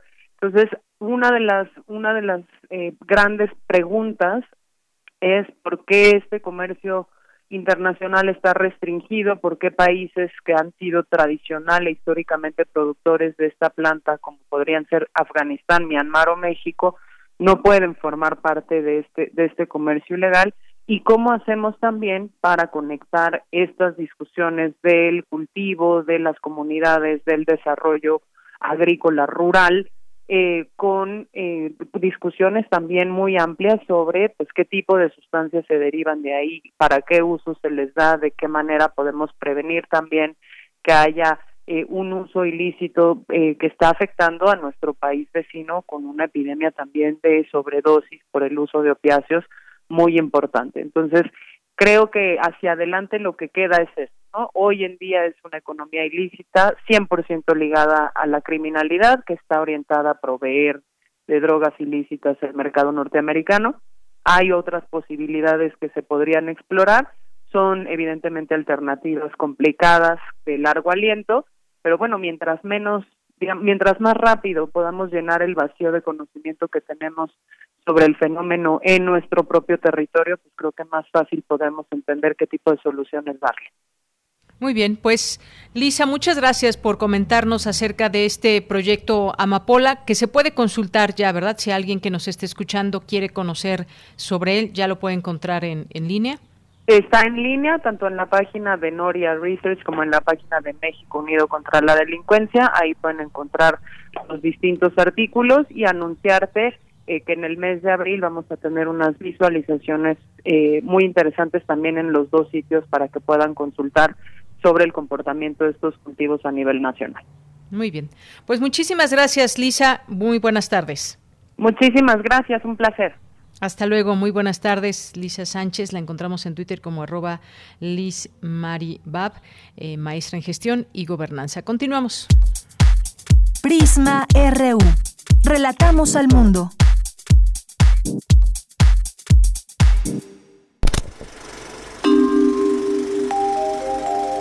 Cine Maedro. Bien, pues ya nos acompaña el maestro Carlos Narro en la línea telefónica. Carlos, ¿cómo estás? Buenas tardes, bienvenido. ¿Qué tal? Buenas tardes, muchas gracias. Saludando a todo el equipo de Prisma y saludando al auditorio de Radio NAM.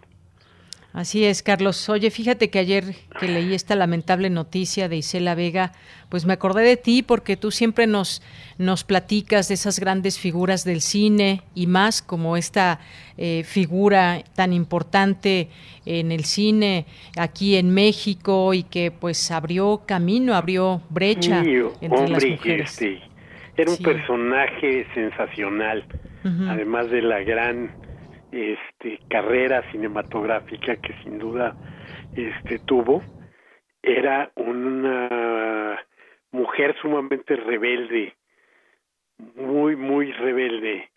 Siempre se dijo de izquierda y yo recuerdo muy bien allá en los, este, en yo creo que en el año 70 más o menos, una entrevista con ella en la que se autodenominaba rebelde incluso dentro de la rebeldía. Decía, yo no, yo no soy del Partido Comunista, yo soy trotskista, ¿no? Yo me voy más para la para la izquierda que, que estos.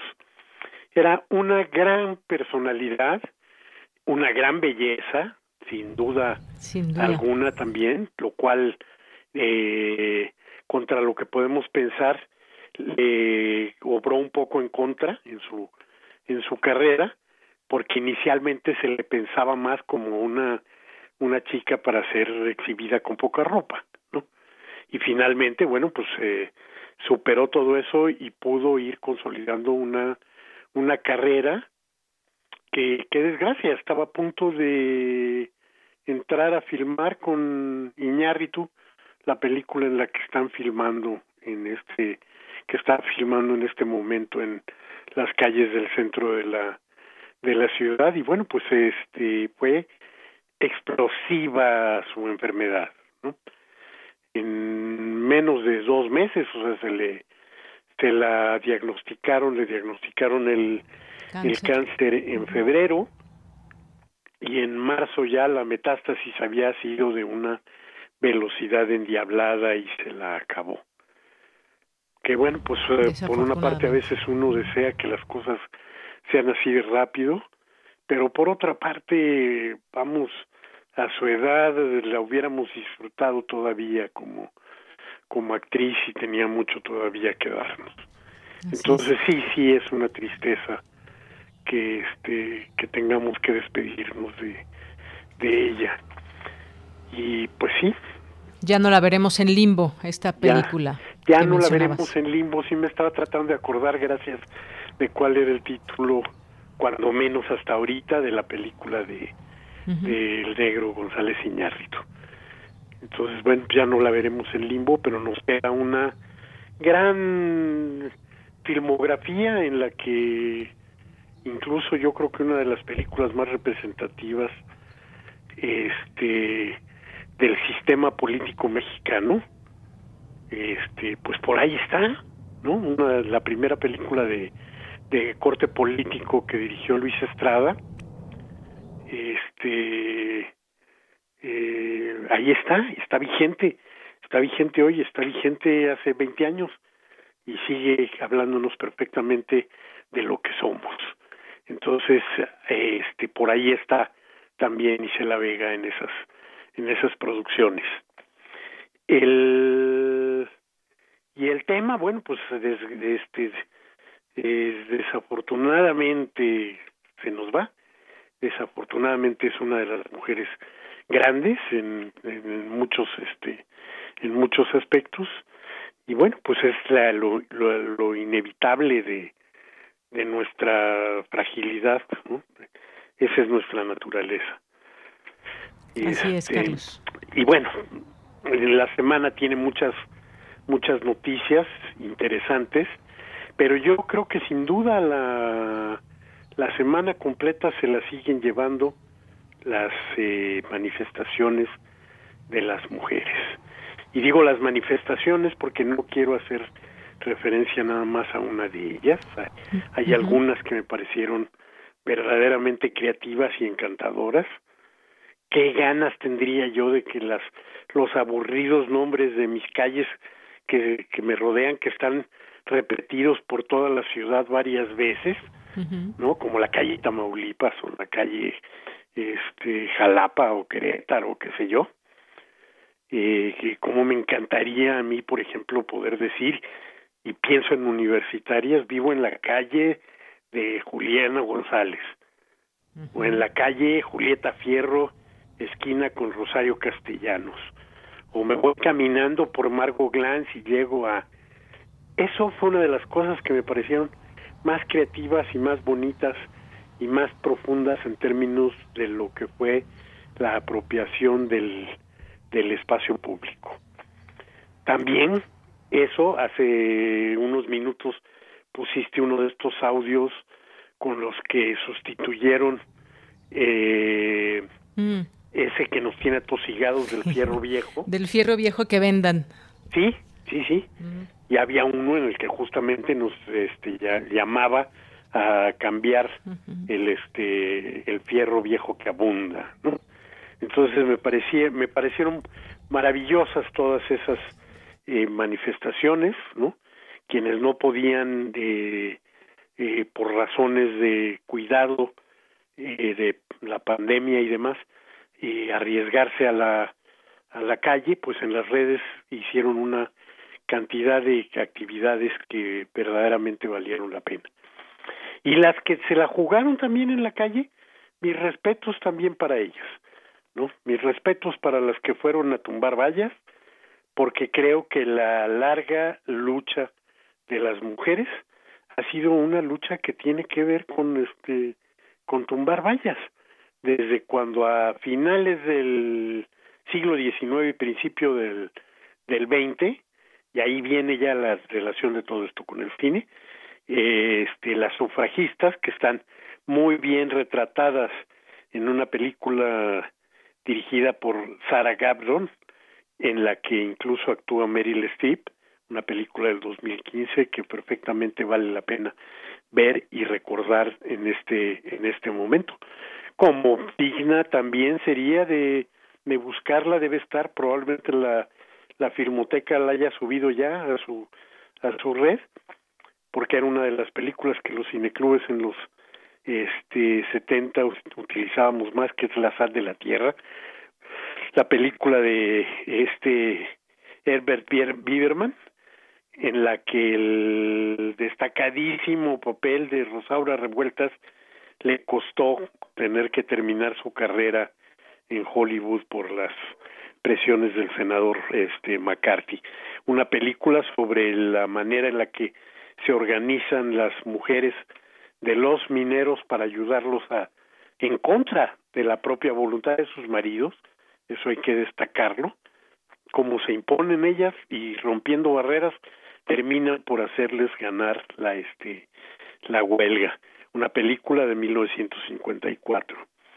O Harlan County, una película también de un este movimiento de mujeres eh, sosteniendo la huelga de los este de los mineros pero ahora en Estados Unidos de nuevo en Estados Unidos pero en 1976 una película ganadora del del Oscar de Bárbara Copley y en en el año de 2010 una película que es este que es muy hermosa con eh, Sally Field la la actriz de la forma del agua, como la dirigente, una película que se llama Hecho en, Dagenham, que era donde estaba la principal de las eh, este, eh, fábricas de la Ford en Gran Bretaña, y cómo el movimiento de 200 trabajadoras fue capaz de simbrar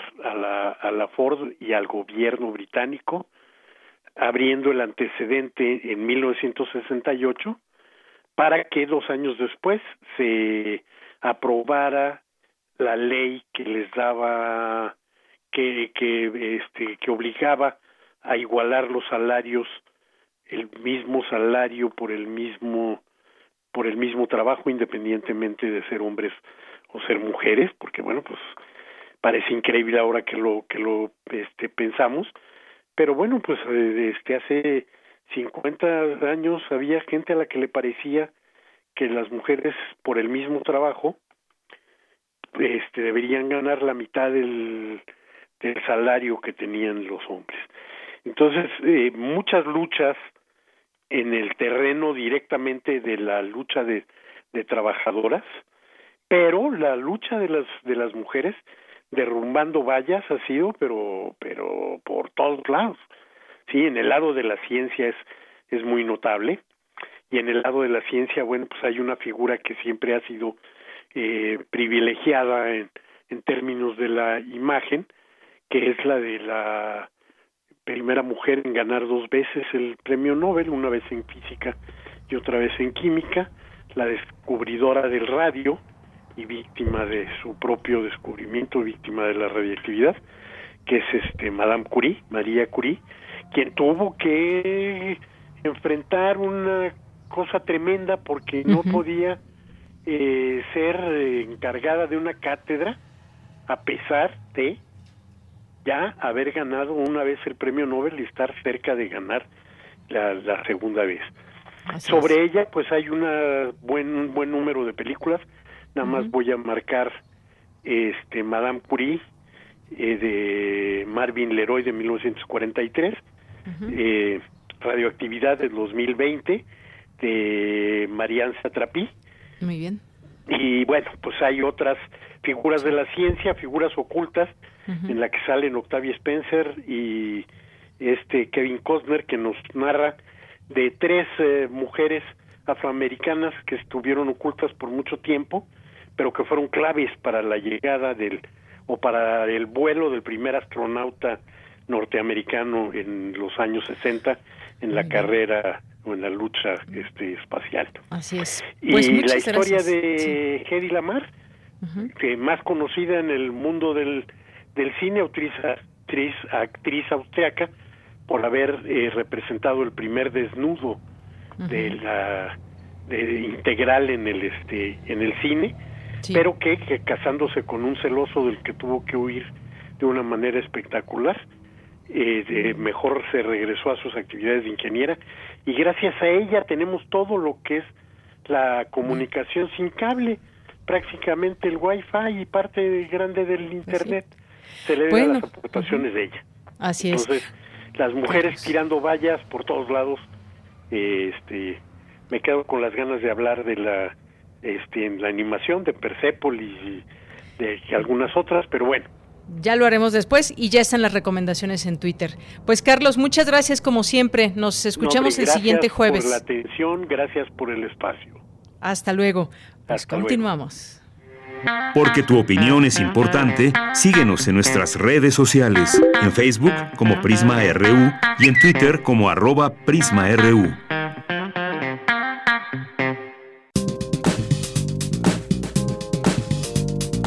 Cultura RU.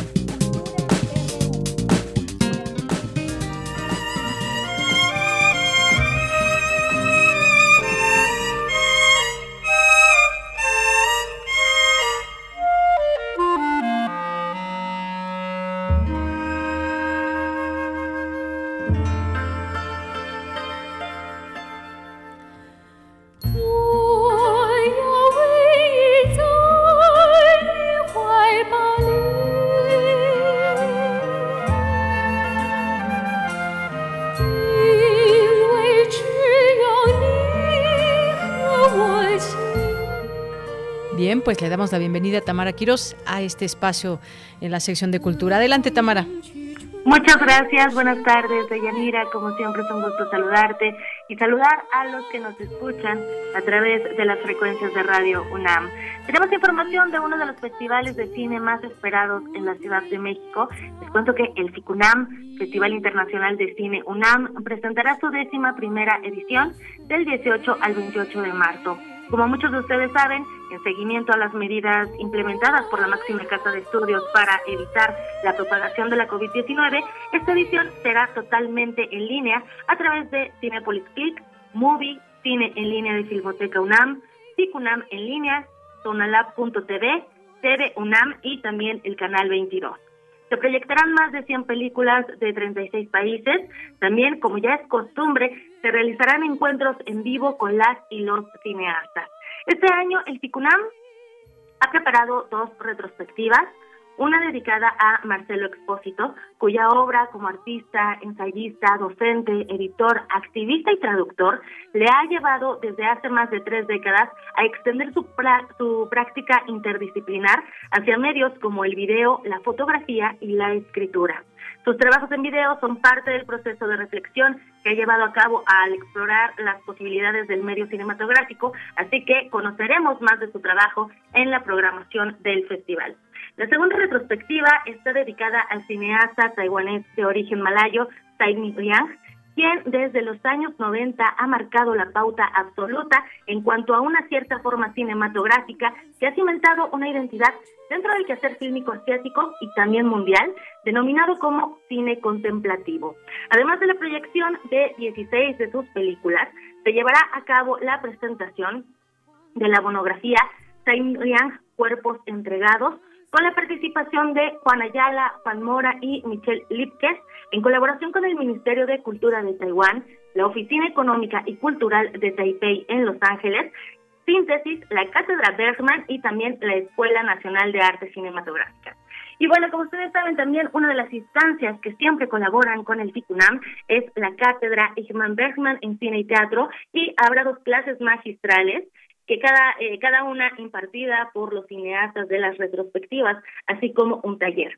Hoy se realizó una conferencia de prensa donde Abril Alzaga, directora ejecutiva del FICUNAM, mencionó la importancia de que este festival siga vigente a través de la virtualidad y también de que esperan que pues este formato aumente la audiencia. Vamos a escuchar a Abril Alzaga. La expectativa sí es que aumente porque antes nuestras salas de cine eran con una capacidad de 160, no sé, 300 personas y ahora pues son salas de mil personas, ¿no? Entonces creo que las expectativas son un poco superar o, llegar a agotar todos los clics que tenemos disponibles. Hay otras películas que no tienen un tope, por ejemplo, todo lo que estamos ofreciendo en la Filmoteca de la UNAM no tiene un tope va a haber una película presentada por Movie en Canal 22 de Tsai Ming Liang que pues no está topada, entonces esperamos tener un mayor alcance, que más gente de la República nos conozca. Ahora sí que aprovechar las cosas que sí da esta virtualidad. Las expectativas es por lo menos siempre tener el mismo número de espectadores que tuvimos el año pasado, que el año pasado fueron 26 mil durante el festival. Importante comentarles que todas las actividades de FICUNAM son gratuitas. Las funciones en Cinepolis, Cinepolis Click tienen una duración de 36 horas y tienen un cupo limitado. Una vez que haya finalizado el horario de la función o se haya alcanzado el número de visionados, desaparece la opción de reproducir, eh, de reproducir el contenido y la programación estará disponible únicamente en territorio mexicano. En la plataforma Movie el público podrá disfrutar de 30 días gratis ingresando desde movie.com diagonal Ticunam. En caso de no tener una cuenta, es necesario solamente realizar un registro, no, no se paga nada, es totalmente gratis. La programación también estará disponible únicamente en territorio mexicano. Y la programación de cine en línea de Filmoteca UNAM estará, estará disponible en territorio internacional y en lo que respecta a las actividades académicas, estas también serán virtuales y se convoca al público a conversar a la distancia con los invitados especiales. Además, en esta edición se abrirá un foco especial para Ahora México, dedicado eh, a encuentros virtuales en vivo con las y los cineastas de esta sección, así como una mesa de reflexión sobre el cine mexicano contemporáneo que será transmitida por TV UNAM. Un imperdible, un imperdible es el ya tradicional retorno a la razón, este programa radiofónico que sonará por estas frecuencias universitarias y que año con año nos tiene entrevistas y el día a día del ICUNAM.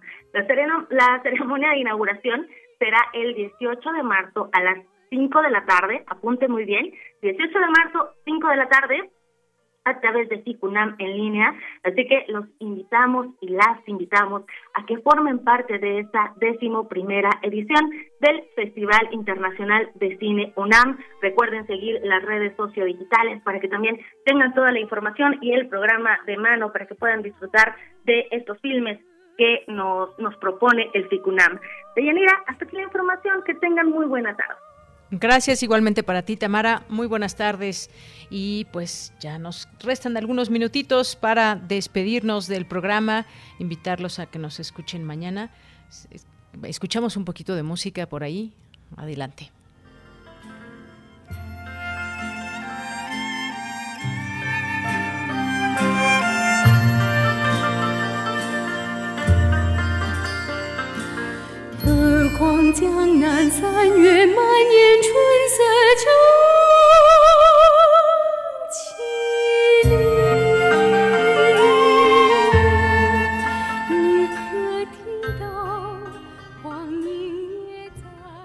Bien, dos de la tarde con 58 minutos por ahí.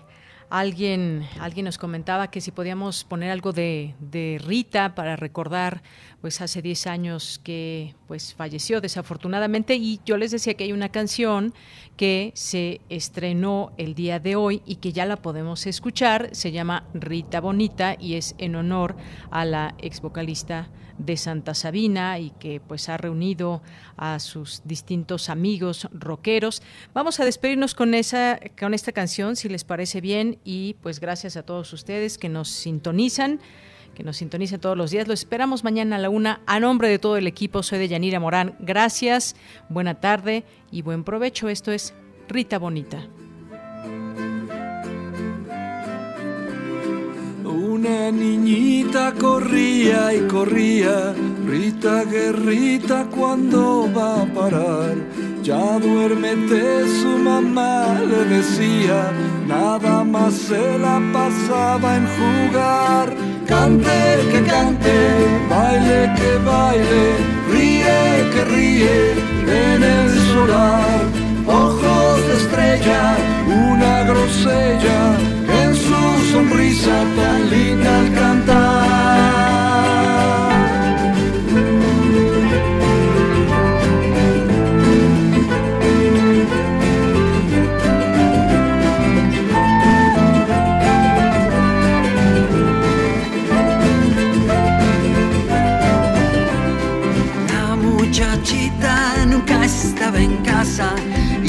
Y venía como un vendaval. Actuar y cantar, si se le daba, siempre soñó con dar un recital.